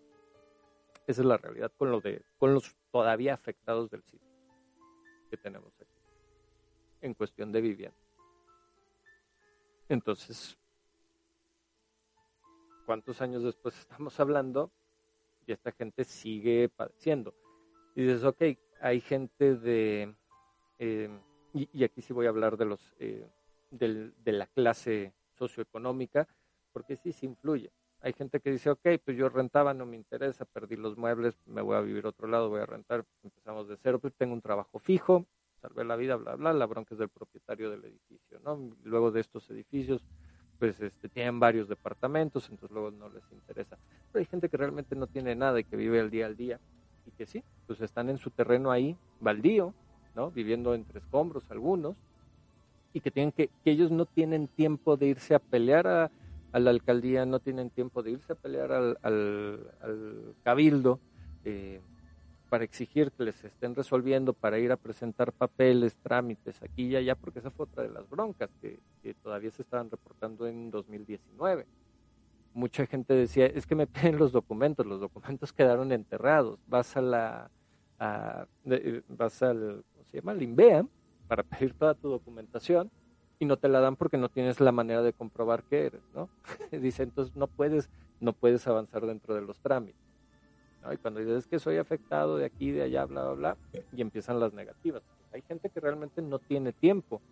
Y si no llega o algún despacho o no llega alguna asociación o no llega alguien que intercede y que se encargue de todo esto porque cuesta, pues mucha gente dice, pues ahí lo dejamos, ¿no?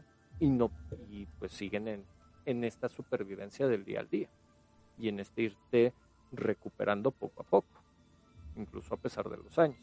Y hubo otras personas que lograron moverse, ya fuera por la alcaldía, ya fuera por, por contactos, por conocimiento, insisto, incluso por despachos, eh, yo lo mencioné en su momento, por ejemplo, Fundación Slim sí fue con, en, en distintos lugares, se hizo la demolición y reconstrucción de los edificios y lo que habían hecho eh, en convenio en algunos de ellos, al menos que se supo, fue que si tenías un departamento de 90 metros cuadrados, te, te daban un departamento de 70 y los otros 20 en el cúmulo de departamentos los dejaban para venderlo a alguien más, ¿no? Entonces ahí recuperar parte de la, de la obra, ¿no? Este, o del diseño arquitectónico y de la construcción de los materiales. Pero pues ahí eran ya convenios que se hacían pero pues esa sigue siendo la sigue siendo parte de la de la realidad.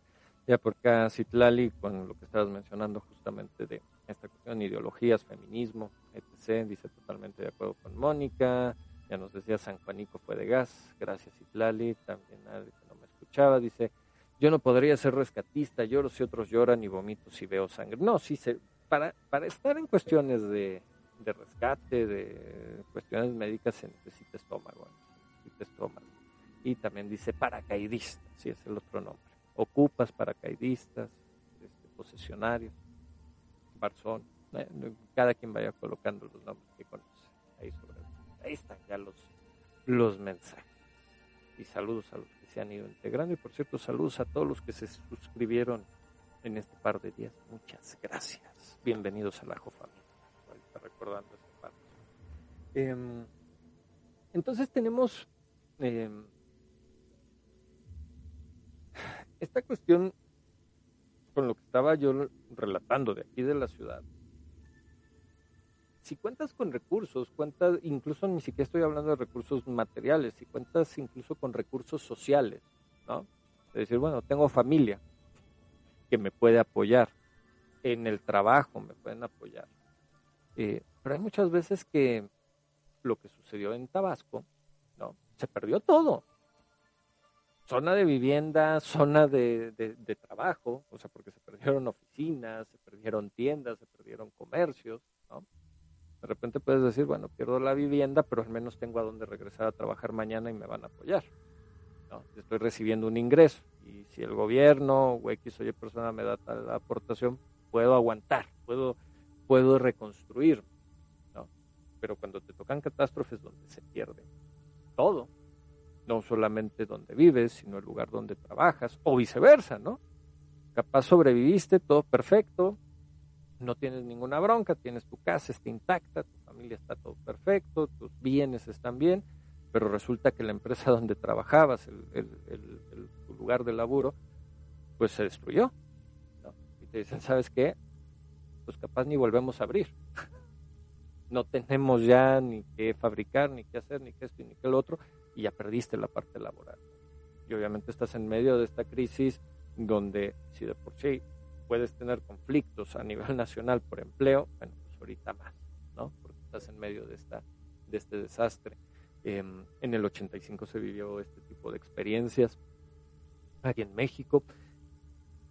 Pero también, eh, y yo sé que lo ponemos muy catastrófico el asunto, pero de ahí sí tengo que remontarme un poquito a lo que Mónica mencionaba al inicio del programa con la cultura, con la forma de ser de la gente, sobre todo con esto de cuando recibes bienes, el trueque y demás. Y quizás suena muy muy choteado, ¿no? Este, muy, muy trillado el asunto. Pero a ver, señores, tenemos Japón, después de Hiroshima y de Nagasaki. Tenemos el, la Alemania después de la caída del muro de Berlín incluso para, para desagrado de muchos y para orgullo de otros, tenemos la Rus, la Federación Rusa actual después de la caída del Reino Unido, ¿no? Eh, donde dices, sobre todo me quiero enfocar hacia lo que es Japón, porque ese sí fue una catástrofe, donde no solamente fue un la cantidad de muertos, la destrucción absoluta de la zona, el, daño a la, a la, moral, sino que además venía acompañado de un, y olvídate de la ayuda, ¿eh? aquí no vamos a compensar absolutamente nada, sino que incluso hasta vamos a imponer un dominio sobre tu territorio. a la fecha sigue, ¿eh? Japón sigue sin poder utilizar, sin tener un ejército propio debido a los a las consecuencias, este, entrecomillado de lo de Pearl Harbor, ¿no? Entonces de repente te quedas con, oye, pero Japón cómo se reconstruyó, ¿no?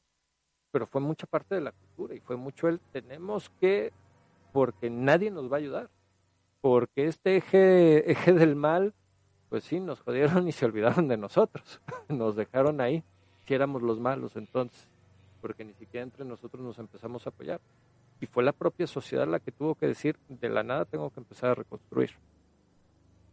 De la nada tengo que empezar a, a levantarme.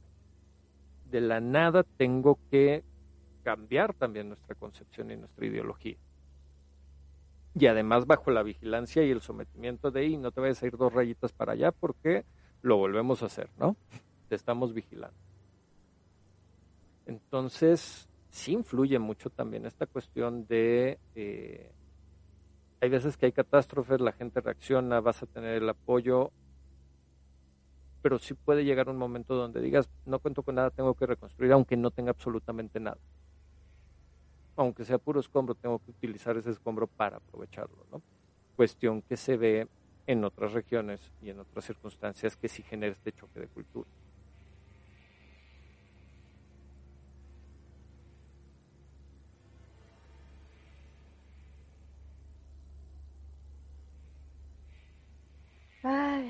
Este, bueno, eh, pues no sé si viste la nota de que el viajero del tiempo dijo que es en marzo cuando van a venir los extraterrestres y que, oye, yo no sabía que parecían el, campeón, pero bueno, este, que, va a haber otro extraterrestre que va a salvar a alguno de ellos llevándoselos a otro del planeta. ¿No lo viste? No, no lo vi. No lo vi. Sí, que en marzo ya es, eh, y que, que, vamos a entrar en guerra contra los alienígenas y que no vamos a ganar. Okay. Entonces, eh, ¿por qué viene el tema de esta parte? Este, porque en muchos casos, este, no sé, no sé ustedes, pero por ejemplo, en mi caso, siempre se me enseñó que los documentos principales o los documentos más importantes tenerlos en un solo lugar. para que en caso de catástrofe o cualquier cosa puedas agarrar inmediatamente eso y salir como parte de. Hay otras personas que, por ejemplo, eh, las personas que viven en CDMX ya saben cuáles son los puntos donde eh, en caso de sismo eh, la estructura es más fuerte del edificio. Pero, por ejemplo, nosotros que en, en Monterrey casi no hay sismos, este, pues nosotros no tenemos esa cultura. A nosotros no nos han enseñado ese tipo de cosas. Pero, por ejemplo, a nosotros sí nos enseñan que si nada más empieza, si caen tres gotas de agua ya, o sea, va a haber inundación, este, no, no, no pases por tales vialidades. Ve a lugares altos. Sí, casi, casi. O sea, Súbete al cerro y siéntate. Sí, esa parte sí. Entonces, dependiendo, dependiendo de, de, lo que hemos estado aprendiendo, nosotros también se lo vamos enseñando a otras personas o, vamos eh, aprendiendo esta parte de cuáles son los puntos, por ejemplo, puntos de reunión. No sé si, si allá ustedes también tienen esa costumbre, de que si llega a pasar algo, nuestro punto de reunión va a ser en tal lugar. Técnicamente, o sea, ya sabes, ni espíritu prepper, ¿no? Este, en la familia lo, lo, lo, lo, tenemos, ¿no? Pero, y se enseña, pero que en realidad, y te das cuenta cuando suceden este tipo de cuestiones que la gente no, es así como que, ah, sí, cierto, vamos a organizarlo, bla, bla, y queda sobre, sobre la mesa, ¿no? Al menos yo puedo decir que se lo tengo organizado de conocimiento y, y en sus momentos sí se daba. Nosotros lo compartimos también cuando fue lo del 17, que lo compartimos en programa de, oigan, tengan ahí sus puntos de encuentro, son los lugares seguros en caso de estar separados, bla, bla, bla. Debería de ser generalizado, no sé si la gente que. El loco Hay algunas cosas que, que ocurren, este, que también están ocurriendo como aprender a no saturar las líneas de comunicación. Entonces, por ejemplo, en el caso de Facebook, ya ves que Facebook cada vez que hay algo fuerte en algún lugar, te da una alerta para que las personas digan si están bien y, y, y, y, ahí puedes checar, ¿no? De que si, si se encuentran bien esas personas todo en orden. En el caso de Salvador, nosotros los vemos, o sea, siempre que vean una transmisión tipo La Bruja de Ley. Es que es, mi señal de vida. Sí. si tarda mucho, bueno, ahí nos empezamos a preocupar todos. Sí. Pero pudieron caer las antenas. Sí, no sé si ustedes se acuerdan que hace poco, de hecho, estaba yo, estábamos en transmisión y me abandonó porque hubo eso y entonces ya no sabíamos qué hacer y dije, bueno, déjenme ver a ver si se contacta, déjenme lo veo en redes sociales y el cabrón ya andaba transmitiendo. Ya, ya. Pues había caído, ¿qué quieres que haga? Eh, es, rápido, rápido. Me dejó en sesión a mí, pobrecita de yo, y, y, y, pero obviamente, ¿qué es lo que uno hace, este, conociendo, también conociendo a las personas? Pues lo primero que yo dije es, este, déjame veo en redes sociales, chequé en redes sociales y no había nada y dije, híjole, no creo porque la sesión está abierta en YouTube, pero conociéndolo es capaz de que, y sí, él feliz transmitiendo, diciendo que no había pasado nada, que se habían quedado sin luz. Nada. Y, y, y son los, este, pero si son los factores ahorita regresando también con la nota que mencionabas de arranque con lo de Twitter, ¿no? A ver, lo hemos visto en muchos lugares, eh, volvemos aquí con lo de México, pues, pues, es de lo que incluso compartimos en su, en su momento. Eh, de repente fue eh, compañías de telefonía, ¿no? en este caso creo que fue Telcel la primera que lo hizo, que dijo, ¿sabes qué? Todos aquellos que no tenían saldo, todo el mundo tiene saldo. O sea, ahorita se puede utilizar abiertamente las líneas, o sea, si tú tienes tu celular, para que puedas comunicarte. Mucha gente también dentro de algunos lugares lo que empezaron a hacer es, ¿sabes qué? Voy a dejar mi, este, mi ruteador, mi wifi sin contraseña, ¿no? Para que quede abierto, sobre todo donde había, habían derrumbes, ¿no? Porque pues mucha gente estaba intentando comunicarse de X o Y forma, ¿no? Entonces, y, y muchos fueron salvados gracias a eso. A que decían, oye, estoy aquí bajo el escombro, me encuentro en la oficina, este, sigo vivo, este, estaba en tal planta, estaba en tal lugar, estaba aquí, estaba allá, ¿no? Entonces, dice, es que este tipo de herramientas son, las tenemos, están en el acceso. Pues es el punto de liberarlas porque estás en medio de una emergencia. Obviamente dices, bueno, perdí tanto, sí, pero estás salvando tanto otro, ¿no? O sea, son, empiezas a darle cierta importancia. Y es ahí donde entra eh, justamente esta cuestión de conciencia en el momento de la emergencia. Eh, ahorita que mencionabas justamente esto de planificar y diciendo mi, mi espíritu prepper, no está recién desarrollado.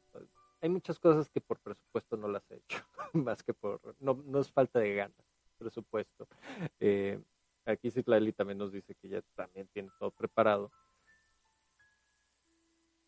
Ustedes han visto seguramente eh, y, ahorita con lo de Rusia también se dio otra vez el boom de estos videos de si choca un meteorito, ¿qué pasaría? ¿No? Los, este, ¿qué tienes que hacer cinco minutos? Con una, si hay una explosión atómica, este, y que Mónica se reía el otro día que me lo mencionaba, que había visto uno de esos que dice, los primeros minutos son importantes. Si no estás en la zona de detonación, por supuesto es muy importante porque si estás ahí ni el primer segundo te alcanza. Y, a, y, a y a cierto radio también, dependiendo de, la... Si eres Indiana Jones, si te quieres meter al refrigerador de, plomo, este, no, no funciona. Sales y la radiación ahí te encargo, padre, ¿no? Este, pero bueno, este tipo de cuestiones de qué haríamos si nos preparamos, se ven muy bonitos los videos porque también después de lo de de esta serie de terremotos que hemos estado viviendo. También empezaron de, ¿qué pasaría si hubiera un terremoto en la falla de San Andrés, ¿no? El famoso, el gran terremoto, ¿no? Entonces, ¿qué sucedería los siguientes minutos? ¿Qué puedes hacer? Suena exagerado, suena atractivo también para un ratito de infodemia, ¿no? De estarte ahí alimentando este, con este tipo de cuestiones. Pero sí es, sí vale mucho la pena decir, bueno, ¿y yo qué puedo hacer en? ¿No? Obviamente pues te cayó el apocalipsis zombie, pues capaz no hay muchas posibilidades dependiendo del tipo de zombie, pero hay catástrofes donde sí puedes tener tu cierto plan, cierta cuestión, pero también tú puedes tener absolutamente todo planeado y te tocó el gran terremoto, ¿no? O sea, por más que digas, o sea, para un terremoto común y corriente, donde sí puede generar cierta destrucción y te tocó la mala de estar ahí eh, en, en, en el epicentro de destrucción, bueno, pues tampoco puedes hacer mucho, ¿no? Y si tocó el gran terremoto, por más planes que tengas de un punto de encuentro, capaz el punto de encuentro también desapareció, ¿no? Este, y fuiste el único sobreviviente. O sea, pero el punto es que también debemos de estar preparados para este tipo de cuestiones. ¿no? y entender que por, por más que queremos ignorar o por más que sentimos que tenemos controlado, no tenemos control sobre, sobre absolutamente nada en la naturaleza hay una, hay una situación muy trágica aquí en, que se está viviendo en México ya desde hace tiempo, no solamente en este gobierno, yo creo que, que cuando empieza la tragedia, a, que se hace el cambio de escenario, el, el cambio de teatro de, de la guerra este contra el crimen, este, en tiempos de Felipe Calderón y, y, que era en la sierra o en los pueblitos aislados y nosotros nos hacíamos como que no pasaba nada, pero sí pasaba. Lo único que pasó es de que ahora pasaba en las ciudades. Em, imagínense qué tragedia es que tú le tienes que enseñar a tus, a tus alumnos de primaria, secundaria y de y, y, de kinder a estar bajo eh, pecho bajo tierra mientras están los balazos afuera, donde hay una balacera. ¿Es, ¿Es, una tragedia? Sí, pero es algo que incluso ya ves que durante la Guerra Fría los simulacros de un ataque eh, nuclear, eh, sí o no lo vivieron los estudiantes en Estados Unidos. Sí, claro a ver, gran parte de los preppers, no, no, no hablo de este caso, sino de los de Estados Unidos, de los verdaderos, fue eso. Fueron esas generaciones que quedaron marcadas de... Y, aquí hay que tomarlo mucho en cuenta, señores. Aguas con eso, porque Estados Unidos nunca ha tenido una guerra en su territorio, una guerra extranjera en su territorio. Ha tenido sus guerras interinas, la, la guerra civil y bla, bla, pero una guerra extranjera en su territorio no. Y solamente la paranoia generada en una generación durante la Guerra Fría hizo decir, nos tenemos que preparar. Así de simple. O sea, ellos ni siquiera han vivido, quitando también el hecho de ya los estudiantes en Estados Unidos que tienen que protegerse, pero bueno, eso ya es la propia psicosis social, ¿no? De los tiroteos en las escuelas. Pero fuera de eso, en una cuestión de tenemos que estar preparados para un ataque, Dice, es que nunca has tenido una guerra interna. Por eso también lo del 11S fue la gran noticia porque para muchos fue, es el primer ataque de una nación extranjera dentro de territorio estadounidense. Y también hay otra cosa, que eh, este tipo de, de, tragedias que se van gestando, que no son, no son generadas por la naturaleza, sino también nosotros, por la indolencia de las sociedades, es, por ejemplo, eh, estás viendo la violencia que se genera en Estados Unidos por eh, lo que tú dices, tiroteos. Eh, hubo un tiempo en que parecía epidemia, o sea, era tiro por viaje estos, estos tiroteos. Entonces, este, cuando ocurre, cuando ocurre esto de los tiroteos en las escuelas de Estados Unidos y, y se da la idea de que muchos de esos niños eran los buleados o los, o los eh, rezagados, o sea, rechazados por las demás personas y todo. Y eh, esto de estar con la idea de que no, es que aquí en México nunca va a pasar porque nuestra cohesión social y nuestra familia, a ver, es, o sea, es ver lo que está pasando en otros lugares, tratas de entender la problemática y haces aquí es que como que la parte de la profilaxia no se les da mucho a las personas, ¿verdad? No, no. A ver, es que la solución era clara, prohíbe los videojuegos y el rock metal. Nadie quiso prohibir. Más que Monterrey. ocurriendo en Estados Unidos con los consumidores de este nuevo tipo de sustancia que está generando miles de muertos este, en Estados Unidos, que ya es una emergencia para ellos nacional, y que aquí en México se niegan a pensar que eso va a pasar, cuando estamos viendo que se está eh, incrementando el abuso de esa sustancia también aquí en México. O sea, e, esta parte de que no, es que aquí no va a ocurrir, no, es que aquí somos diferentes, no, a ver, eh, hay que ver qué es lo que puede pasar en ciertos lugares cómo se puede corregir antes de que ocurra. Y eso nos ocurrió aquí en la pandemia. En la pandemia tuvimos tres meses para prepararnos aquí en América. Y parece que todos andábamos en la babia. Sí. sí, Porque sí fueron tres meses, Salvador, no me digas que no fueron tres meses. Y eso porque yo no pude anunciarlo antes. Que si no hubiéramos tenido más tiempo todavía. Pues ahí está. Entonces, teníamos tres, tuvimos tres meses para, para, para ver, para, no lo hicimos. Y cuando nos llega, y yo lo he dicho en muchas ocasiones, a ver, es que esa parte en la de que es que como el gobierno está manejando la pandemia, nadie sabía cómo manejar la pandemia, que después se puede hacer, y eso yo lo dije, una vez terminado y una vez contabilizado y una vez que sepamos realmente qué pasó, sí vamos a saber tal vez qué países fueron los que mejor manejaron la situación de la pandemia y entonces ahí es donde nosotros podemos sacar los protocolos de que qué fue lo que implementaron y que nosotros también podemos implementar en, en, en casos de ese tipo. Pero miren, ocurrió lo de la pandemia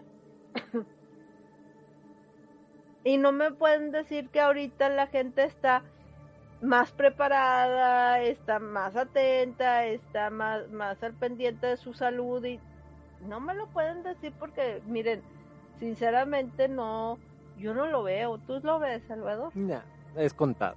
Es contado. La familia es contada. Sí, o sea, nosotros, porque, nosotros porque ya estamos chistas, ya, ya decimos, nada, esa ya, ya me la sé, ya, ya me la contaron. Sí, no, este pero, afuera no. O sea, si ves gente, pero ni siquiera en el número que deberías de verlo después de lo que hemos vivido, después de las noticias que estás leyendo, que estás escuchando, de los casos que puedes tener cercanos o, un poco más lejanos. O sea, no. No, no, no hay conciencia. ¿Y a qué viene esto? Con respecto al programa. Porque ahorita parece ser que en algunos países ya se están viendo los efectos en niños, adolescentes y adultos. No sé si ya leíste eso, esos reportajes. De lo del COVID largo que está en casi un sesenta y tantos por ciento. No, de que, de que por ejemplo están viendo que hay personas que tuvieron COVID y que sobrevivieron al COVID y todo, empiezan a tener esta pérdida de memoria o empiezan a tener este, ciertas disfunciones en, su, eh, en sus cuerpos y entonces ya están poniendo alertas así de que, a ver, este, estamos viendo los primeros efectos a largo esta enfermedad, las secuelas, porque no las conoce, es que ese, ese era el problema, de que no conocemos las secuelas porque es algo nuevo y entonces ahorita se, eh, no es de que, ah, no, ya nos están muriendo, ya nos están abarrotando, ya abarrotando los hospitales, entonces ya dejamos de investigar del COVID, eso ya pasó, ya, ya es algo de atrás, ya no importa que no, es que tienes que tener un seguimiento. Exactamente. Y es justamente el estudio que se tiene que hacer al respecto y bueno, la realidad también sobre la mesa. Ahora, la, la pregunta que nos hacemos es, ¿y esos efectos van a ser permanentes o van a ser, este, eh, eh, que van y vienen? ¿O qué tipo de consecuencias? Y, a ver, nosotros lo platicamos aquí. Aquí lo dijimos. Y yo recuerdo que tú, porque yo, yo llegaba catastróficamente con este tipo de, oye, se está diciendo, se está, se está, no está corroborado pero los estudios están arrojando este riesgo. Y tú decías, oigan, y ya pensamos como mundo que capaz la siguiente generación va a ser una generación hospitalizada, o ya vimos como mundo que este, pues persona, la persona ya no va a poder trabajar hasta los 60, hasta los 70 años, sino que se va a tener que jubilar, incapacitar a los 50. O sea, ese tipo de cuestión. Y ahorita se está y el punto es, ¿y se va a hacer algo? Porque esa es también la otra pregunta, ¿y se va a hacer algo? Incluso hoy en día ya con la información corroborada. Es que esa es la cosa. Eh, tú sabes que, que, cuando traía esta onda de, de, lo del análisis de riesgo y todo ese tipo de cosas, y yo, yo veía, tú decías, es que ves demasiado futuro, o sea, no están tantas es que dependía también de las Tampoco, Mónica, hay de temas a temas. Sí, yo sé, pero eh, pero es que es que tu cerebro está acostumbrado a manejar eso sin importar si es un tema sentimental, un tema económico, un tema eh, Me compro otra pluma y se acabó, Mónica. Deja la pluma en paz. No, no, porque qué te qué, qué parece no, porque luego la caja. ahí, ahí andas con el encendedor ahí para que vuelva. ¿Alguien lo hizo, lo del encendedor, de poner el encendedor porque no rayaba la pluma? Ahí cuéntenme si alguno de ustedes alguna vez lo hizo. Aquí yo lo he hecho en programa en vivo, entonces. sí, cuéntenme eso porque es interesante, yo, yo, porque lo que nosotros hacíamos era agarrar la pluma y la hacías así. A, Salvador como que le gusta más así con el fueguito. Ya más rápido, ya más rápido. Entonces, ahí cuéntenme, a ver, ¿ustedes flotaban la pluma o con el fuego o hacían combinación dependiendo de si había o no había? Ah, no, también así. A puro aliento. Sí, también. Rayando así. así hasta, hasta que se hacía la fricción necesaria para calentarla sin... O sea, ya habías atravesado el cuaderno y ya habías llegado hasta la, hasta la mesa. Sí. Bueno, entonces, este, tenemos también, por ejemplo, esta parte de las, este, de, de eh, eh, Salvador en varias ocasiones nos ha hablado de su kit de, sobrevivencia. No recuerdo que me hayas dicho que en tu kit, o sea, sí sé que tienes agua y tienes atún y tienes eh, varias cosas de ese tipo, pero ¿no tienes una lupa, una brújula y cosas de ese tipo? Claro, lámparas, brújula, este radio AM/FM eh, traigo cuerda, traigo cinta de aislar, traigo libreta, traigo plumones indelebles, este, medicamentos, por supuesto, mantas, bolsas de plástico, este, cambios de ropa. Eh, bueno, cuando estaba todavía tenía también la de emergencia de Tobias que había croquetas, había agua también para él, carnazas. Em, ¿Qué más tengo?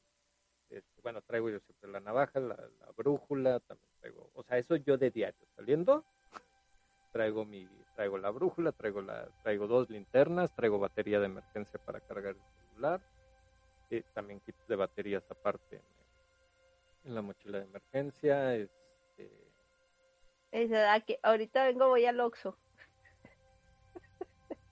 es que uno no sabe qué es lo que puede pasar de aquí al Oxxo. Exactamente. Este, traigo silbato también. ¿no? que muchos dicen el silbato, ¿para qué? Y sí, tal cual, o sea, estás enterrado, estás atrapado, ya te quedaste sin saliva, ya no chiflaste, ya te quedaste por la resequedad, ya no puedes ni siquiera gritar, al menos para que puedas soplar un poco y generar algo de ruido para que puedas ser este, identificado, o sea, que puedan ubicarte o saber que hay alguien ahí tocando algo. Deberías de traer algo pesado para pegarle a las tuberías. Pues mira, con el anillo funciona, pero también ahí es la fuerza. Digo, traigo la, traigo la navaja suiza también, esa la traigo conmigo. Entonces son ese tipo de, ese tipo de cuestiones. En la, en la de emergencia también traigo otra navaja, más, más, austerita. Eh, eh, a, ver, señores, si, si, si Salvador tuviera el dinero, la capacidad económica, ya le hubiera comprado el kit de supervivencia a Alex Jones claro, claro, Y no me arrepentiría. Jamás, jamás.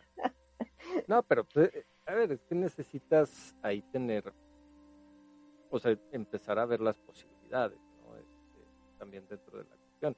Ahorita le, he echado el ojo a dos productos muy interesantes. Son unas baterías solares, también muy bonitos, bueno, mil pesos.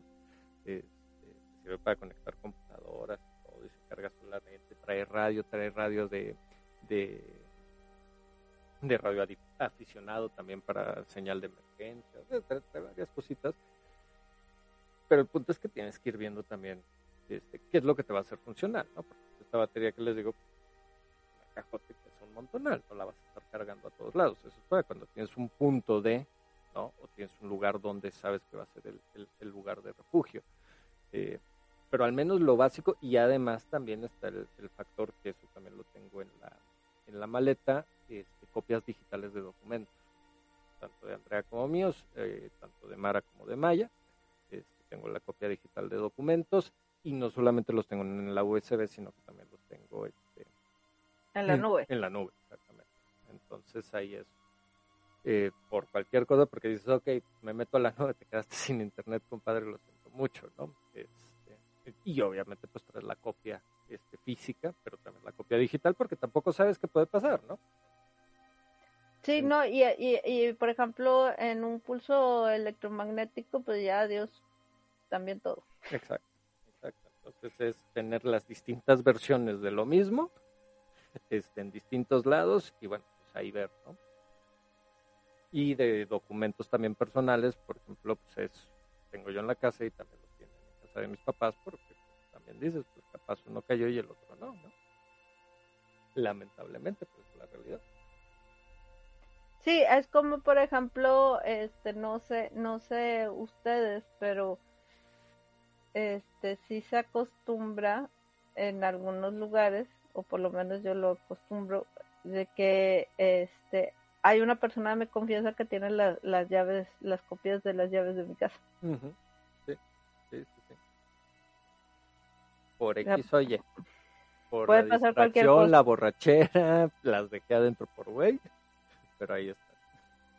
Sí, entonces, entonces, o sea, a- a- a- alguien más puede tener acceso a la casa, pero obviamente es una persona de toda tu confianza, de que tú dices, si tiene, tiene acceso, entonces igual y ya llevas tres semanas muerto ahí, pero pues esa persona tiene acceso, o sea, Mira, yo por ejemplo el tiempo que estuve viviendo solo, este, ahí también era de, tenían llave, incluso amigos, y era, normalmente me comunicaba, normalmente, o sea, doy mi señal de vida, pero si de repente era, no hay respuesta, ahí están las llaves, sabes cuándo entrar.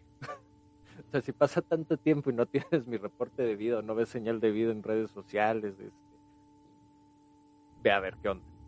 Sí, así a mí me pasaba con, con, con mi grupo de amigos, ya ves que entre ellos se comunicaban para saber si, si tenían noticias de mí. Entonces, este, ya decía una, ah, sí, yo hablé con ella tal día, o que no sé qué, o... Si no hay prueba de vida, ¿cuál fue el código entonces? Ento- Entonces fue cuando empecé a utilizar el Facebook como código.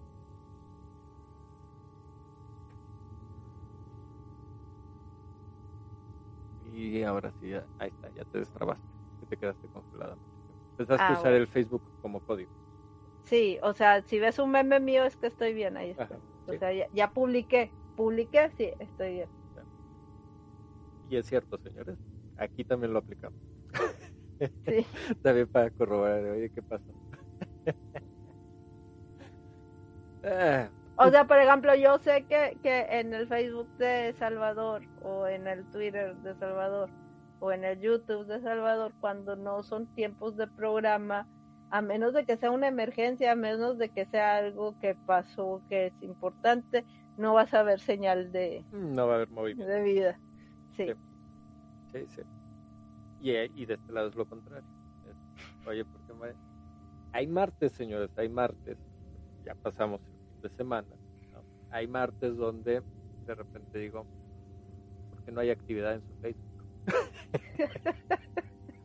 su última publicación fue ayer a la... No ha habido actividad durante el día. ¿Qué ha pasado? Entonces estoy expectante. Pero ya, ya estoy alerta. Ya estoy alerta. Hay martes, nada más.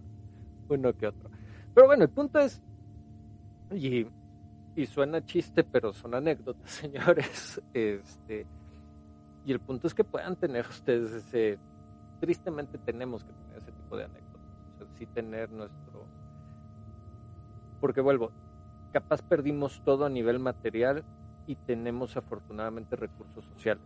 Grandes amigos, este, familia que sí nos quiera, porque también puede haber familia que no nos quiera, este, familia que sí nos acepte, este, compañeros, incluso hasta un trabajo donde en medio de una crisis, por más que nos caigan gordos los jefes, los compañeros y todo, pero el trabajo se comporta este, humanitariamente, por llamarlo de alguna forma, que nos dan ese cobijo en medio de una, de, una crisis. Entonces, puedes decir, perdí todo lo material, eh, tengo la salud, tengo la vida y tengo además el apoyo de ese recurso social. Entonces, también es importante, es importante esa, esa cuestión.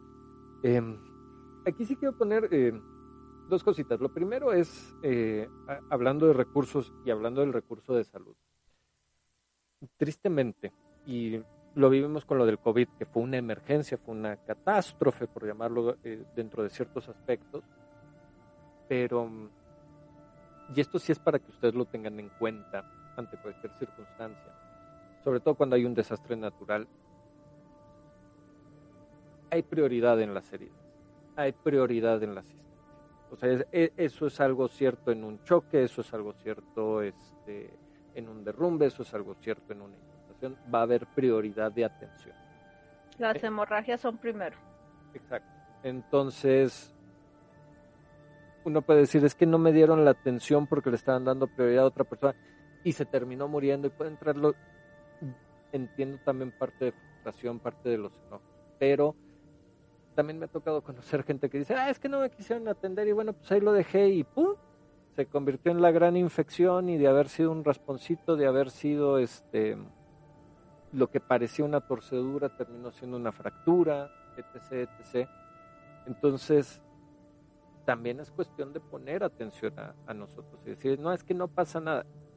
el punto principal es salvaguardar, sí, salvaguardar a quienes no tienen la capacidad de hacerlo por es, ese es el punto número uno. Pero también al decir es que a mí me van a atender, no. Si, no, si tu vida no está en riesgo en ese momento, no vas a recibir la atención inmediata. Pero eso tampoco significa de, ah, bueno, como no me quisieron atender, entonces no me pasó nada y voy a seguir mi vida. No. Es importante también verlo porque van a venir los, efectos colaterales. Hay veces incluso, y me ha tocado en distintas ocasiones, que por la propia, no a nivel personal, este, pero, bueno, también a nivel personal, que por la propia adrenalina del impacto de lo que estás en ese momento viviendo de lo que sucedió, te pudiste haber lastimado y no te diste cuenta. Y es hasta ya que, que baja todo el estrés, hasta que ya entras en un punto de tranquilidad que dices, oye, me está doliendo el cuello, oye, traigo aquí una cortada de este tamaño y no me había dado cuenta, oye, traes la ropa manchada, etc. Entonces, pero sí es importante también eso. Y ahorita hablando de cuestiones de desastres, que era lo que quería colocar. Noticia que salió hace cuestión de un par de horas, si no me equivoco. El, la administración del gobierno de, Ohio hace la solicitud al gobierno federal de Estados Unidos, a la oficina de Joe Biden, para que liberen la asistencia ante desastres por todo este caos que se dio, ¿no? ¿Cuál fue la respuesta de la administración de Biden? No cuenta con los requisitos suficientes para que tenga toda la asistencia de FEMA. Y estás hablando, y esa es la noticia. Y ahí viene la reacción, y es una reacción que a mí se me hace completamente lógica. Estás hablando de miles de personas que viven en ese poblado que fueron desalojadas y que en este momento les dicen, no, no, no, no es nada grave.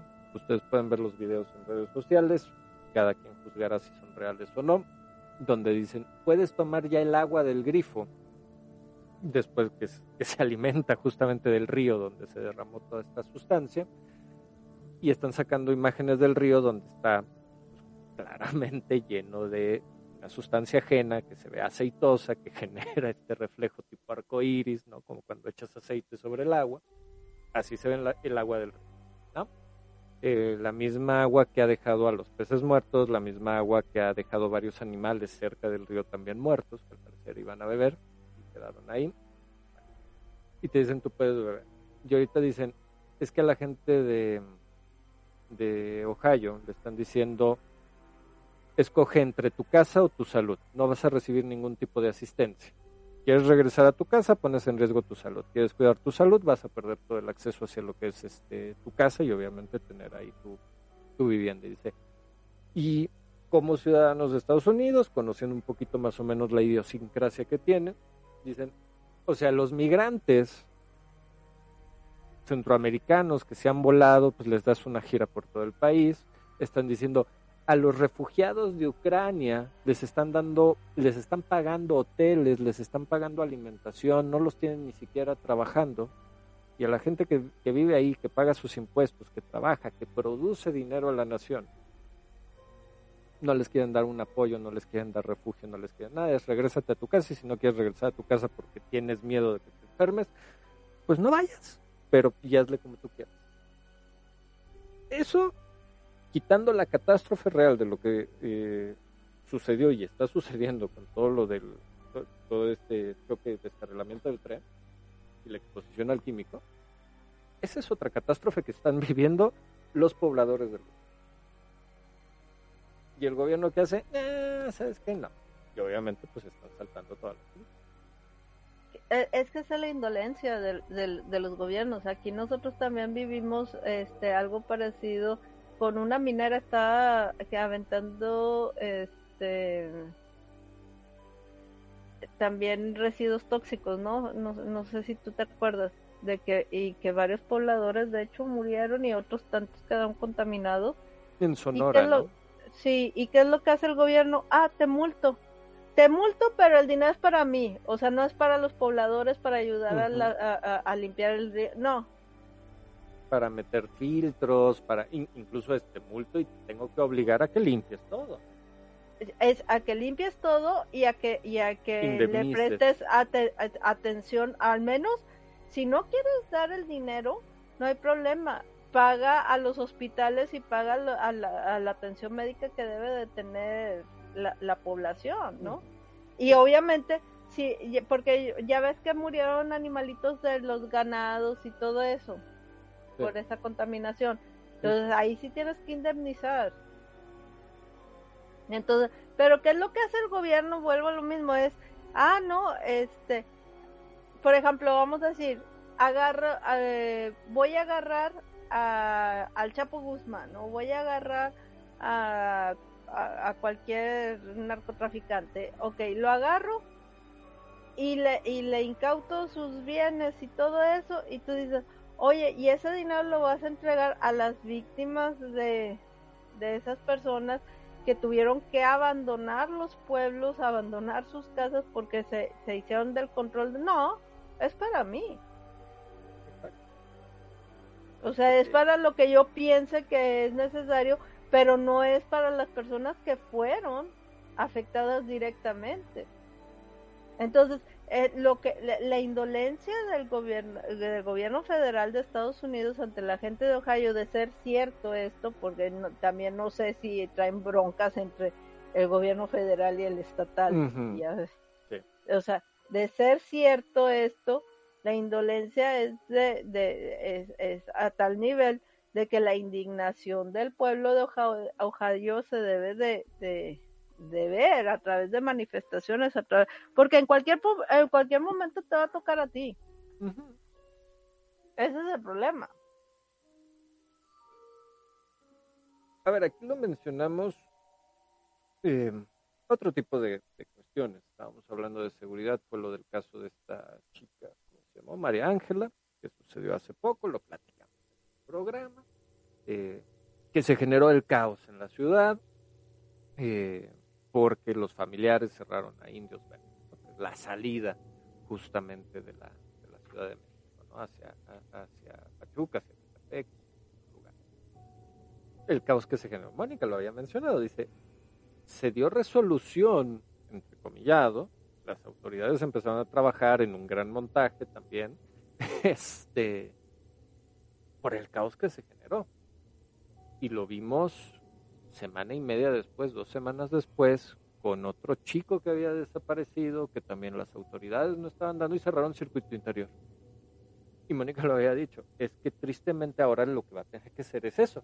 Si quieres que se den avances, si quieres que se den respuestas, si quieres...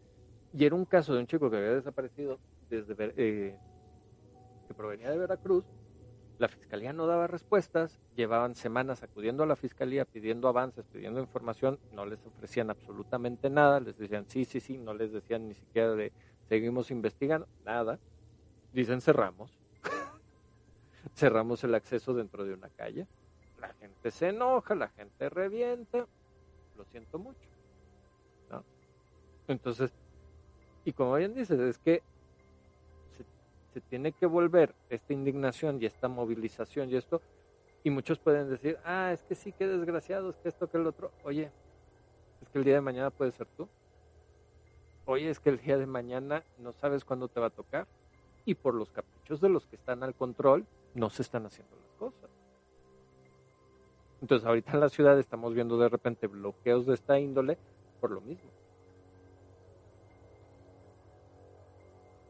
Ya se está volviendo algo normal.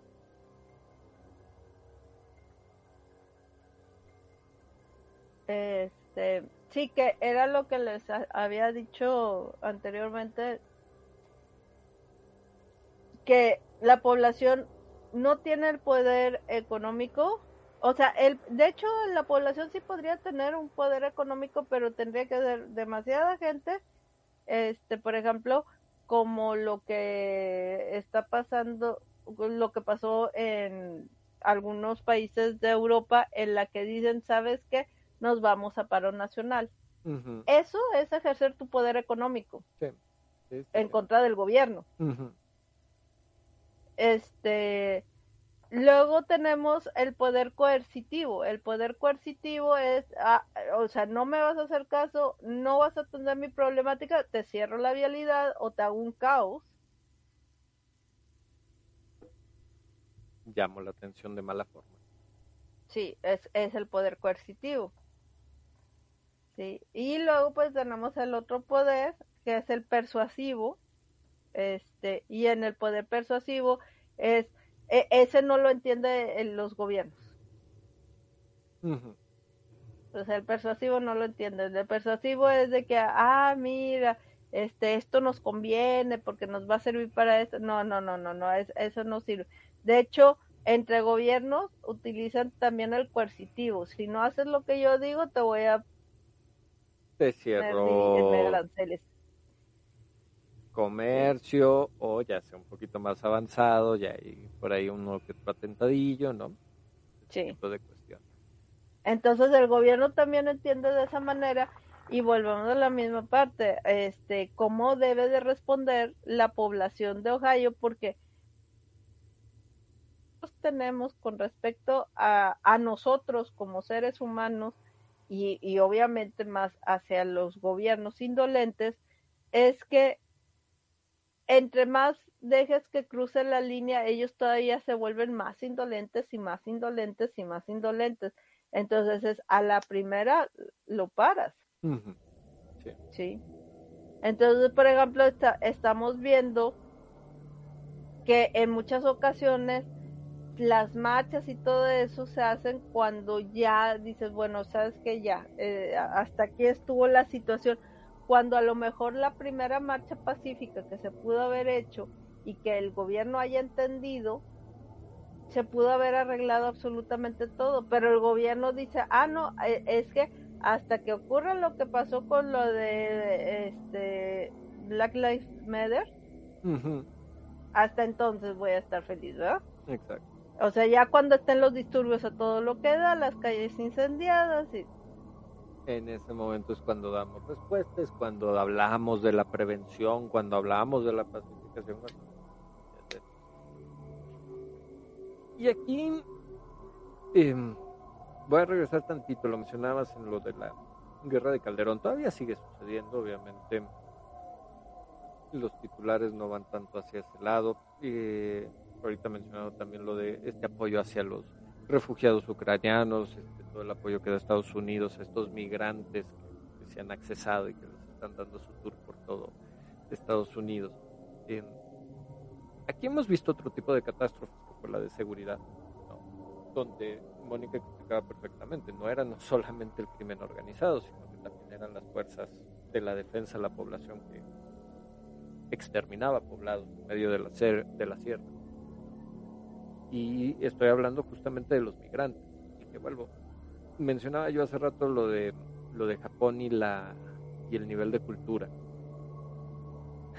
A veces puede ser la cultura a veces puede ser el instinto de supervivencia no pero también en la época de Calderón lo vimos.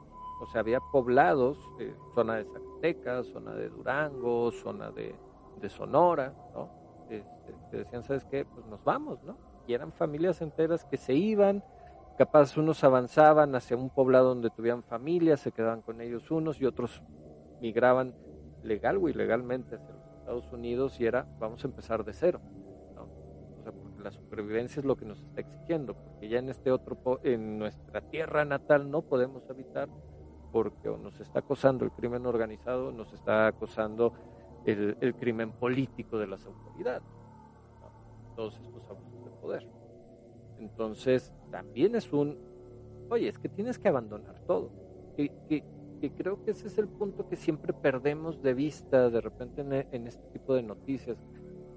Dices, bueno, pero pues es que ya salió. Sí, pero es que tuviste que dejar absolutamente todo. Hay gente que, a ver, y no lo digo en el, en el mal sentido, o al menos no para todos, pero, y lo hablamos también hace algunos programas, para lo de la gentrificación Ahorita tienes gente chillando de no, es que la llegada de los extranjeros, este, y esto y lo otro, y es que mi casa, y es que subieron mucho los costos dentro de la zona, y bla, bla, bla, y yo ya no puedo estar. Y yo se lo decía Mónica, lo dije aquí en programa, bueno, pero también ustedes estuvieron promoviendo mucha esa actitud en algunas colonias y en algunos lugares. Pero en el caso de los poblados, asediados, no solamente asediados por el crimen organizado, no estás hablando de, ah, bueno, pues ya, mi casita, me, voy a otra colonia porque aquí subieron mucho los, los, precios. No, estás hablando de generaciones de familia en un poblado que construyeron su casa, que, que ahí han existido todas las historias, que tienen todos sus muebles, tienen todas sus pertenencias, bla, bla, tienen que irse, porque es su vida la que está en juego. ¿no? Y esa historia no la seguimos, o sea, tuviste que abandonar todo, porque no ves al mojado que va con, con el sofá en la espalda cruzándose el río Bravo.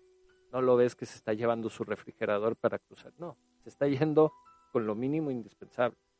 Porque a veces ni siquiera es que lograron vender esas pertenencias para pagarle al pollero y ayudarles a cruzar, no. Sea, a veces tienen que abandonar lo que tienen, tienen que sacrificarse y además todo, todo lo que pones en juego. Y eso mismo está sucediendo con la gente de Ucrania que tuvo que escapar por medio de la guerra, y eso mismo está sucediendo en, estos instantes con lo de Turquía, de, mucha gente que también se está movilizando porque dice es que ya no tengo nada, donde trabajaba desapareció, donde vivía desapareció. Las autoridades nos están asediando porque también está circulando esa información, ¿no? O sea, no están dando todo el apoyo las autoridades y dependiendo de a qué barrio pertenecías es donde sí están dando apoyos y en otros no. Y te quedas sin absolutamente nada. Y esas son las historias que, insisto, las podemos tener conscientes, pero normalmente las queremos quitar del radar. Normalmente queremos decir, no, no, no, eso no está pasando, o eso ya no nos preocupa. Va a haber fundaciones, va a haber gobiernos, va a haber organizaciones, va a haber personas, incluso medios que digan, no, pues es que esas historias sí nos interesan para generar la reflexión, este, para poder apoyar para decir ya basta de este tipo de circunstancias, pero no tienen el alcance real de la necesidad que se está viviendo, porque mucha de esta migración que también se ve, insisto, las caravanas migrantes que estuvimos viendo, engañados, no engañados, muchos salieron dejando absolutamente todo. Porque estás dejando tu cultura, estás dejando tu familia, estás dejando tu identidad. Y este, ahí en ese lugar para escapar e ir a un lugar que tengas algo. Y hay gente que no logra seguir adelante. Y hay gente que es embaucada, hay gente que es asediada, acosada, vejada directamente.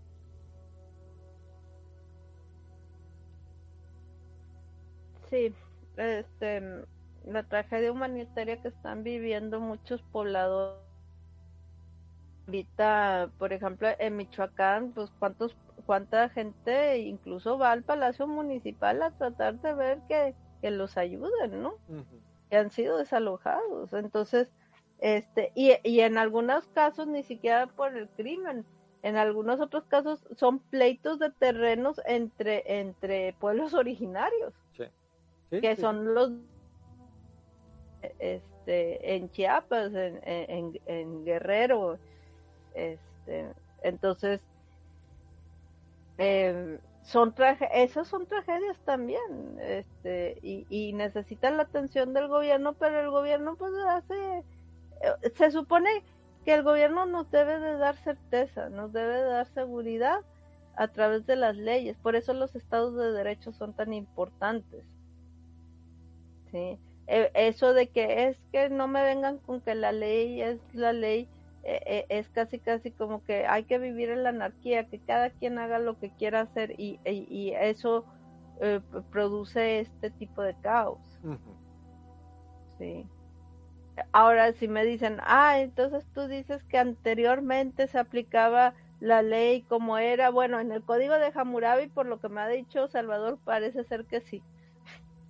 Con todo y todo, como debía de ser. Sí, ¿verdad? Tú me dijiste que Hammurabi mataba a todos aquellos que no... No estás de acuerdo, lo siento mucho. Vámonos. También. Sí, hasta me dijo, me dijo Salvador que Hammurabi mataba a todos los que no tenían trabajo, ¿tú crees? Por no estar aportando, por no estar aportando. funciona. O sea, entonces hubo tiempos en que se aplicara la ley así tal cual y, y que era una también una masacre por parte del sí.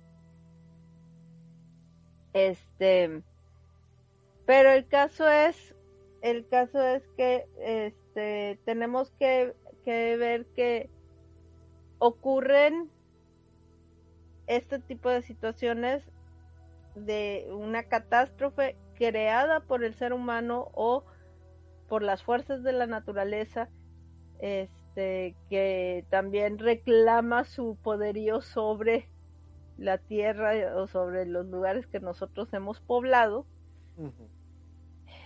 Y entonces, este, el problema es que, por ejemplo, en el caso de la, de la naturaleza con lo de los tsunamis, por ejemplo, que muchos, la primera vez que vimos un tsunami, o sea, que lo conocimos tal cual, nos quedamos impactados, o sea, nos quedamos de, de, de, de una pieza, claro, si yo veo que empieza a retroceder el mar, yo le corro para el lado, o sea, no me pongo a grabar como hicieron ellos, pero pues, pero esa es mi, mi conciencia, o sea, si yo veo que, que, el cielo de repente se ilumina este con, con, con, un color así de que qué es esto no me quedo viendo al cielo normalmente busco un refugio. tus lentes oscuros. Sí. y tu bebida o sea, yo sé que Salvador lo que hace es saca su celular y se pone a grabar. Yo por eso no tengo chi no tengo memoria en mi celular para evitar este evitar tentación. Sí. Entonces, a ver, la cosa es de que este sí, este tipo de, de, de cosas como la que pasó en Chernobyl como la que pasó eh, eh, en Japón, que dices que ya nos va a lanzar el agua contaminada y, y, y nadie, o sea, ya te están... Yo te la voy a hacer, no es cosa de la naturaleza, es cosa mía.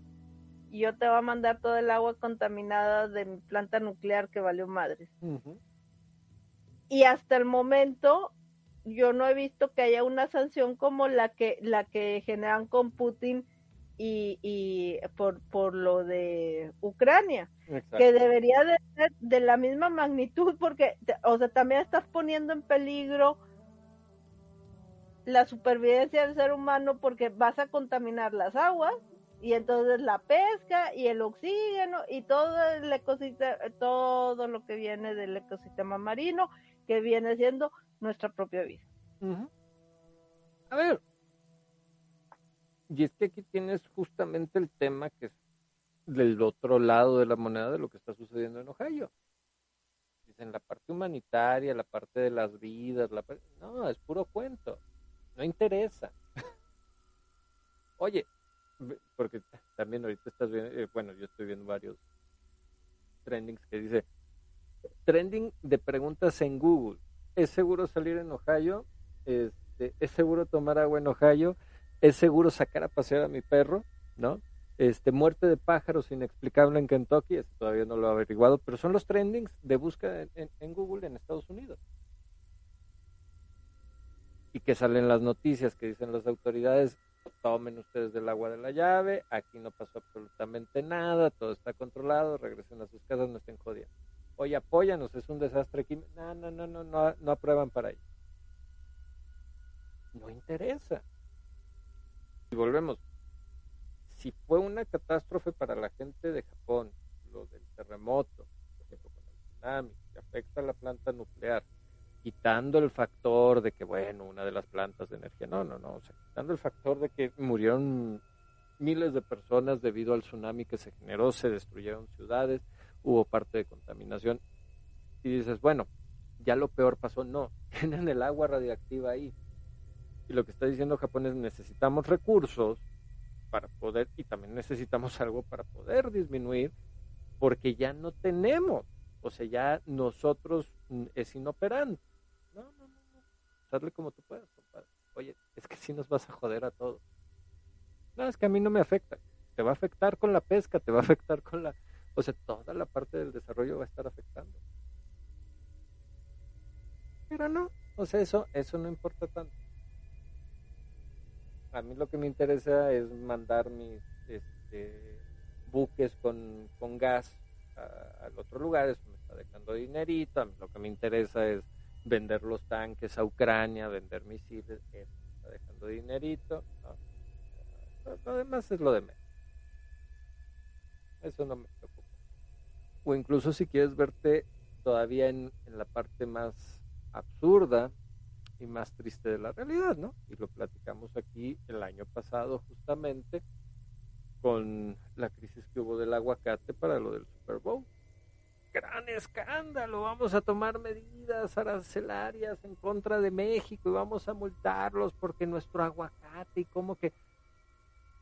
Oye, independientemente de la venta de aguacate y del, y del atentado, piensa el crimen organizado, organizado acosando, vejando a los productores en Michoacán. Quita tú Estados Unidos, ¿no? Estados Unidos, bueno, te amenazo porque me estás quitando mi aguacate.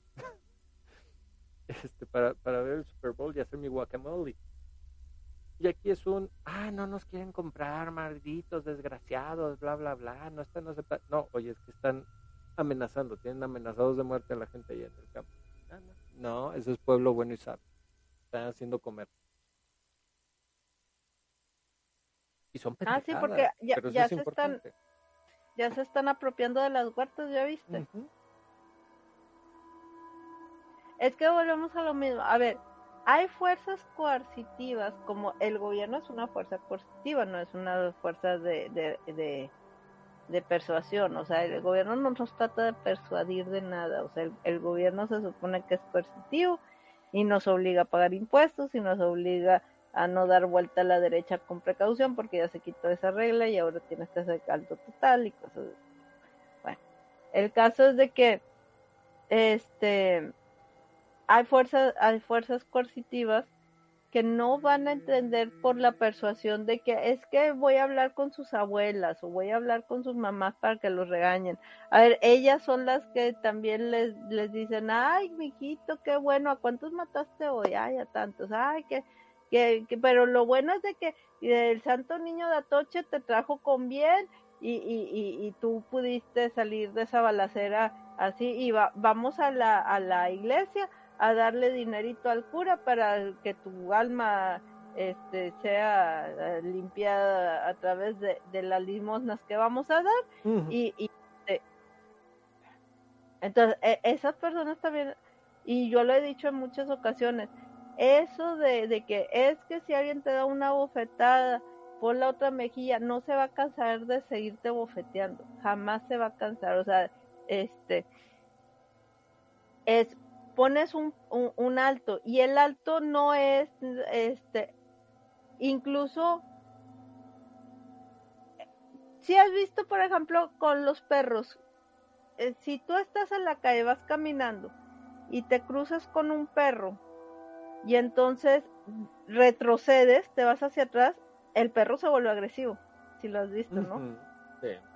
O sea, porque ya mostraste miedo, porque ya demostraste que, que, que él es de mayor rango que tú. Sí, sí. Entonces, a veces no es, eh, o sea, no necesito apedrear al perro, no necesito apalear al perro, lo único que necesito es demostrar que yo estoy en un rango superior a él. ¿Y ya? Mostrar cuál es el punto donde te encuentras tú y eso también puede permitir el abuso pues que te dejen pasar de lado. Y eso de, de, de, de hociconear, pues tampoco vale, porque volvemos al, al mismo caso de los perros. Cuando yo era niña, decía calle, haz como que vas a agarrar una, una roca y salen corriendo. No, se vuelven algunos más agresivos. Porque dicen va a hacer daño, porque ya me han aventado piedras y te atacan. ¿Sí, o no, Sí, sí, sí. O sea, necesitas aprender a imponerte y la imposición en muchas ocasiones es, ¿sabes qué? Este, así como Bukele, vamos a decir, que dice Bukele, sabe, mm, yo no voy a matar a los pandilleros, sino que los voy a poner en un hacinamiento inhumano y que la gente dice, bueno, pero están ahí. Ah, porque ya viste que a Bukele ahorita este, están todos histéricos porque dijo, no, pues si no quieren trabajar, está bien, pero no les voy a dar de comer. Exacto. Ustedes sabrán, ustedes sabrán qué es lo que hacen. Y los de derechos humanos andan todos infartados. Y a mí se me hace, oye, si una persona fuera de la cárcel no trabaja, no come. Y trabajo no es andar asesinando, robando y asaltando. Para que también lo entiendan los de derechos humanos. Y es, es, que esa es la otra cosa. A ver, lo que está pasando con, con lo que está pasando con él es que ellos estaban viviendo una tragedia humanitaria con, con las pandillas, ¿sí o no? Sí, sí, sí, sí. Y ahora, eh, obviamente, volvemos a la misma parte, claro, los de derechos humanos, y yo lo he dicho en muchas ocasiones aquí, que nos gustaría bastante saber si o sea, porque no somos los únicos y el gobierno de Andrés Manuel o los el gobierno de Nayib Bukele o, o, el de Donald Trump no son los únicos que nos cuestionamos para quién están trabajando ciertos organismos internacionales. ¿Estás de acuerdo? O sea, hay ciertas cosas que ya se nos hacen bastante sospechosas, así como que, oye, e, esto ya es bastante sospechoso, porque e, estás más, más enfrascado a defender como lo que tú dices, ¿dónde está Greta? A ver, busca a Greta, ¿qué hay? dijo Greta de no, sí, eh, eh, eh, justo me metí a ver lo de Kentucky, en un estacionamiento encontraron cientos de pájaros muertos, a una, 350 millas de Ohio, están relacionando, este, y también buscando lo de Kentucky, todos están diciendo, Biden y Greta están callando. No, no se sabe nada de ellos con respecto a lo de Ohio. Entonces ahí dices, entonces ¿qué te mueve, no? Exactamente. ¿Quién está detrás de todo esto? Sí, porque tú estás agarrando causas que te están de beneficio.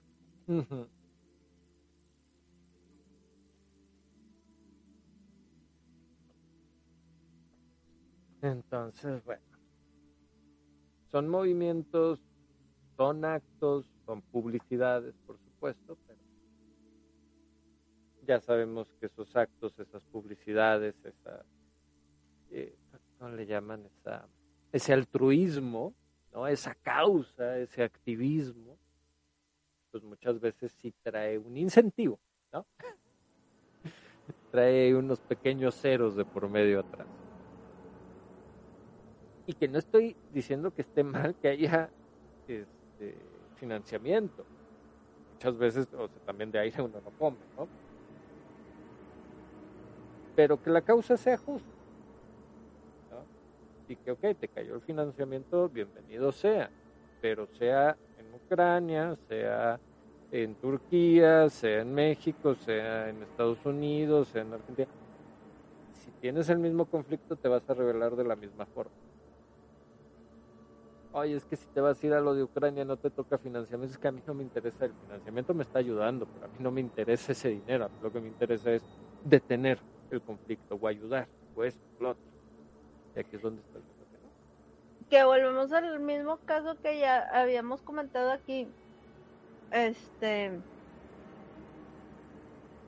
eh, de los youtubers famosos como Dross o como este Dallas o los youtubers que ustedes quieran, que sean famosos, que ganen dinero, que ellos vivan de las ganancias o vivieron en algún tiempo porque muchos de ellos ya nada más es promoción, realmente lo usan como promoción YouTube, pero que hayan vivido las ganancias de YouTube.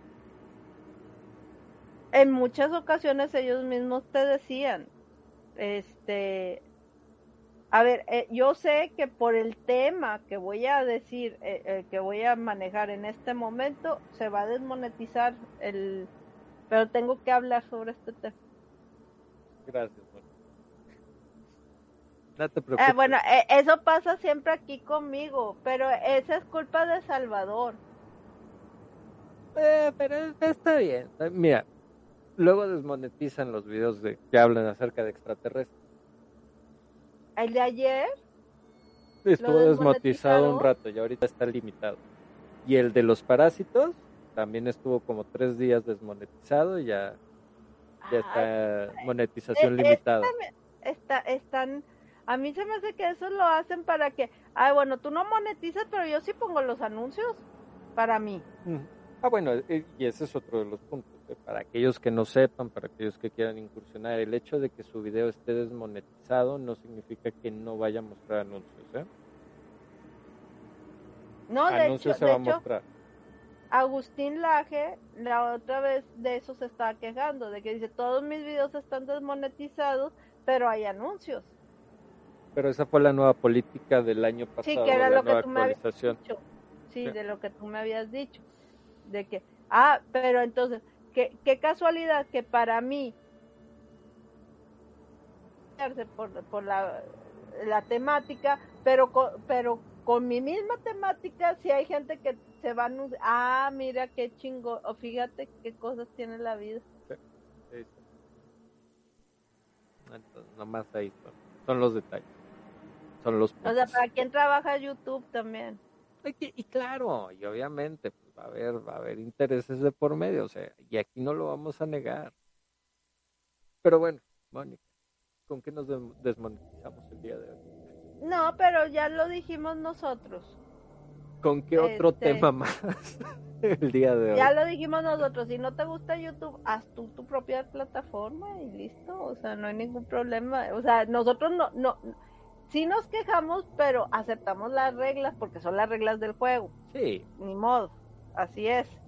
Mira, justamente, no recuerdo, fue hace unos programas atrás de justo de Misterio 3. Íbamos terminando, no recuerdo el nombre de quién es. Este, había puesto que si habíamos visto lo de la noticia de la caída de YouTube este, y que fue por un reptiliano. ¿no? Eh, porque había aparecido un reptil y digo, uy, ya nos cacharon. Mónica, me puse a ver el video, digo, no, a Mónica nunca se le cayó el holograma, todo está bien. entonces, eh, me, me, pone justamente esto, le dije, mira, si es la del reptiliano y la caída de YouTube, esa es una noticia de 2016 y que se ha vuelto bulo de nuevo, ¿no? O sea, está otra vez circulando, pero es la misma noticia de, de una, una de las grandes caídas de YouTube que tuvo que muchos dijeron que era porque había aparecido un reptiliano este, sin, el holograma, ¿no?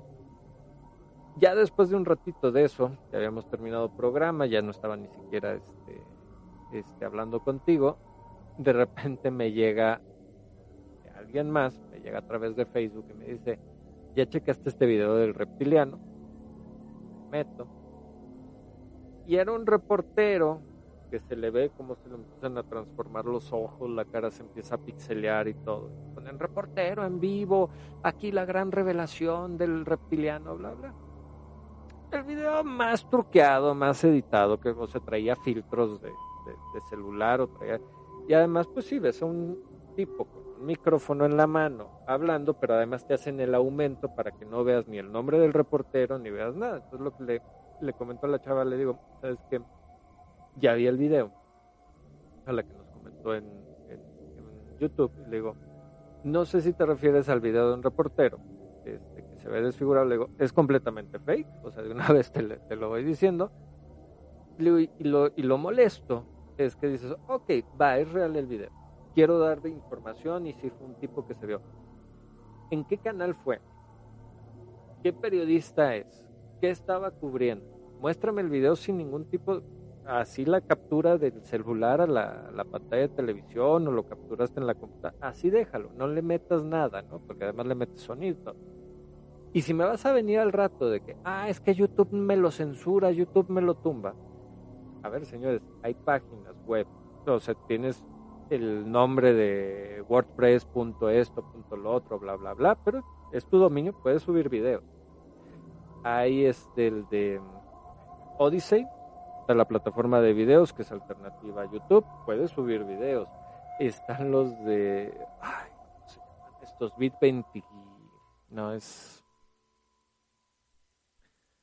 TrueBeat, una cosa así se llama es un portal que te pone videos sin censura. O sea, en ese, en ese canal, no recuerdo cuál es el nombre, puedes ver todo tipo de accidentes, todo tipo de atrocidades, sin filtros, sin nada.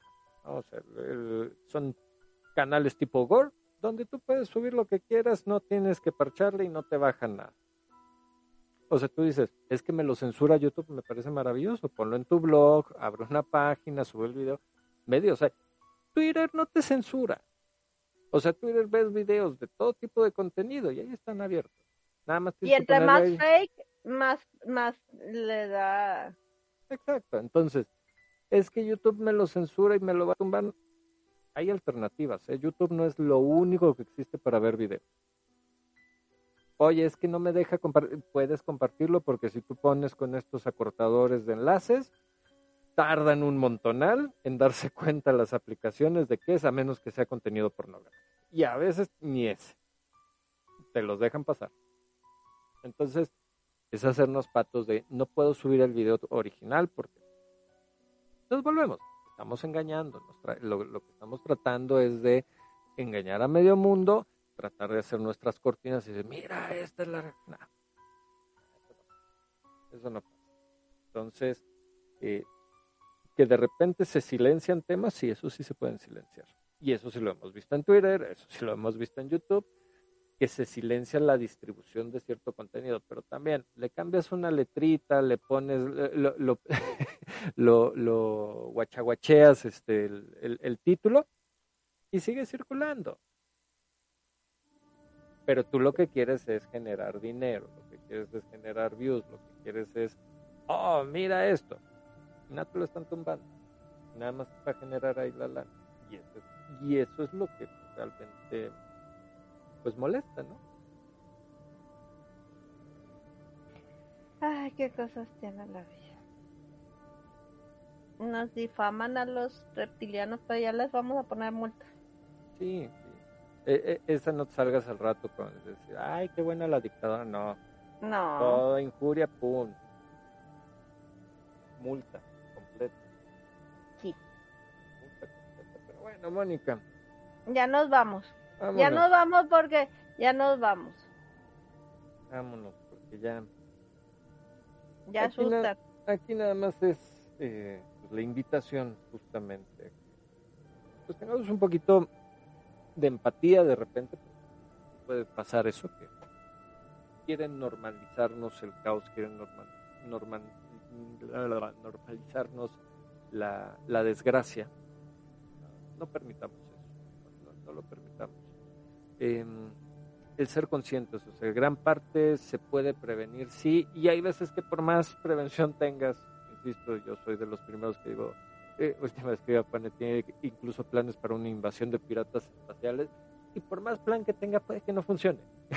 o sea, soy el primero en decirles, si estén preparados, pero también soy el primero en decirles, y quizás estar preparados no va a servir para absolutamente nada.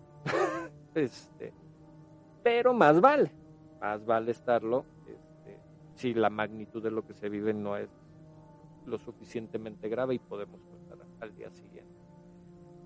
Y yo también con lo último que me voy es el, de repente vivimos cosas desde catástrofes, desde cuestiones personales a nivel emocional, que sentimos que se la acabose.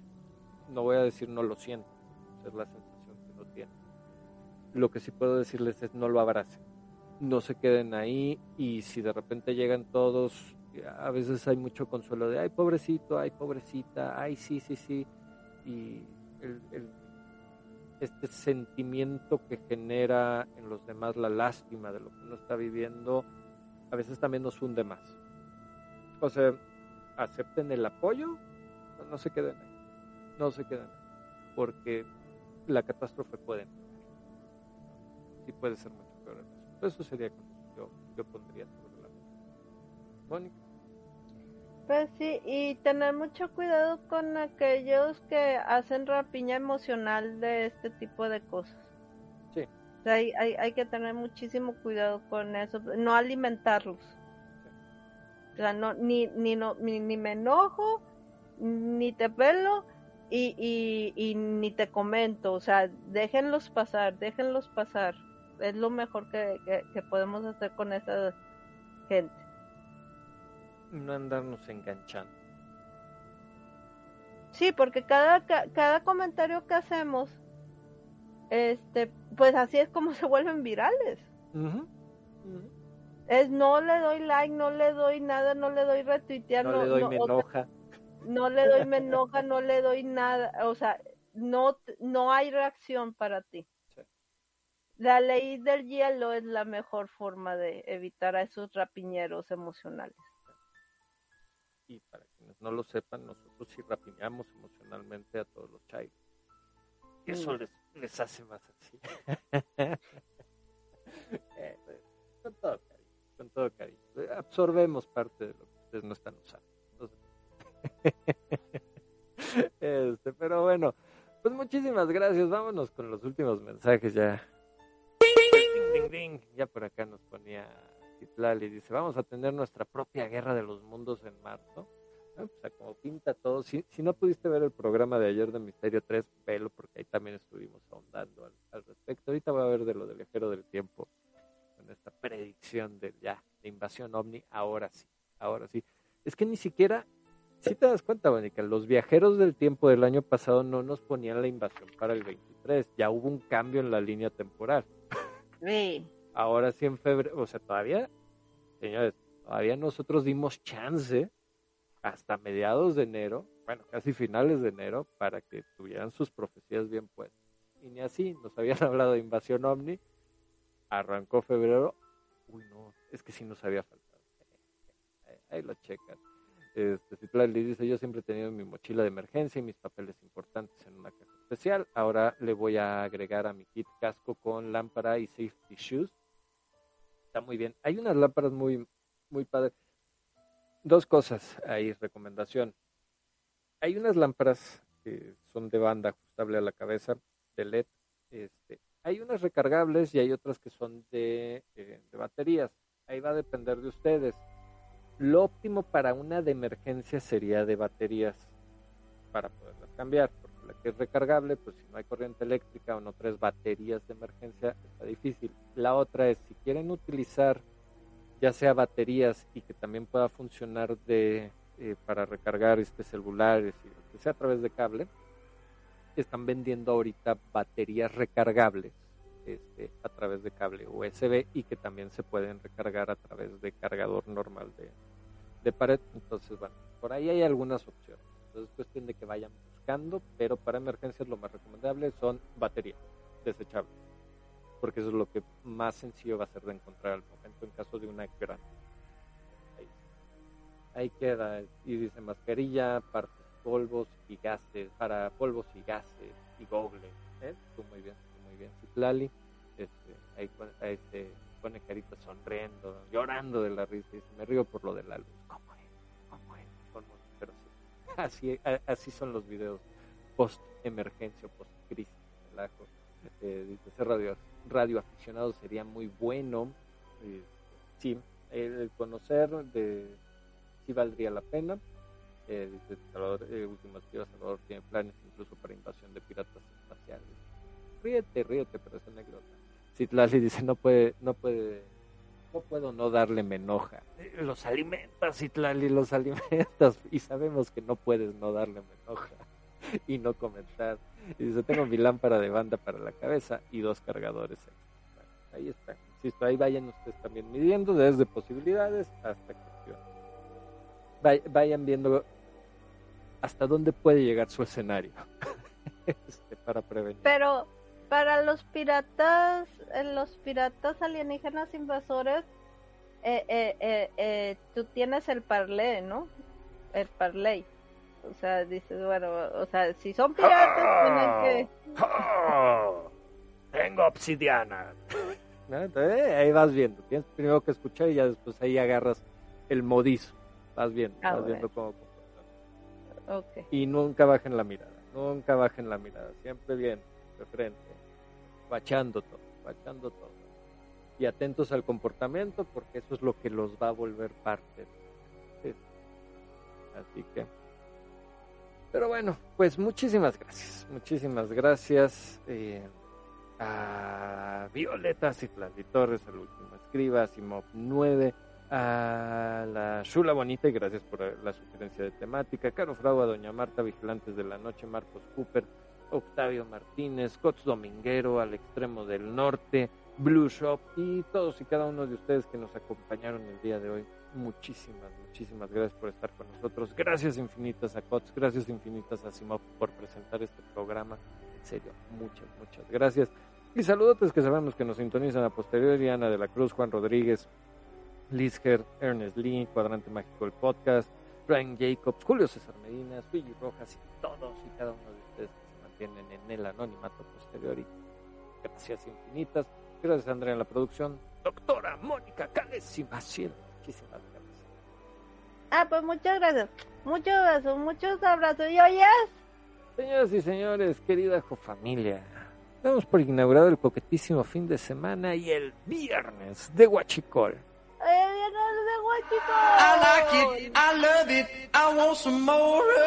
Muchísimas gracias a todos y cada uno de ustedes. Cuídense muchísimo. Este, ya nos pone aquí Citlali, dice excelente tema. Este Marcos nos pone por acá. Gracias a ustedes, muchas gracias. No, al contrario, queridísimo Marcos y gustazo. No, no, a ver, espérenme. Ah, no, sí, sí te mencioné, Marcos, sí. Según yo sí. gracias, Marcos. Si no te mencioné, gracias también. Ayer mencionaste a Julio, ¿verdad? Ya, Julio ya también ya lo mencioné. Ayer que llegaron de última hora Citlali y Alain Kushelevich. Muchas, muchas gracias. Les agradecemos ahí por el chat, pero ya justo salimos. Entonces, gracias infinitas a todos. Se despide Salvador Gaviño Romero. Un gusto, un honor, un placer compartir este espacio con ustedes. Mucho amor, buena vibra, bendiciones. Cuídense, por favor. Cuídense de todo y andemos atentos. Gracias, gracias en serio. Y cualquier cosa, por aquí andamos. Edka, saludotes, ya nos vamos. Dice, ¿cómo se llama su perro? Ahí traes a Papichulo, ¿no? Ah, sí, Papichulo. Ese es Papichulo. Y está la bebé. Y la bebé, pero la bebé ahorita está con mi mamá. Entonces Papichulo es el que está conmigo ahorita. Vámonos, pues. pues. muchísimas gracias a todos. Saludotes, Edka. Cuídense muchísimo. Coquetísimo. Adiós, bye bye. Los estamos vigilando. Los dulcitos de inteligencia y de alcohol. Ahí está. Vámonos, esto fue Conexiones.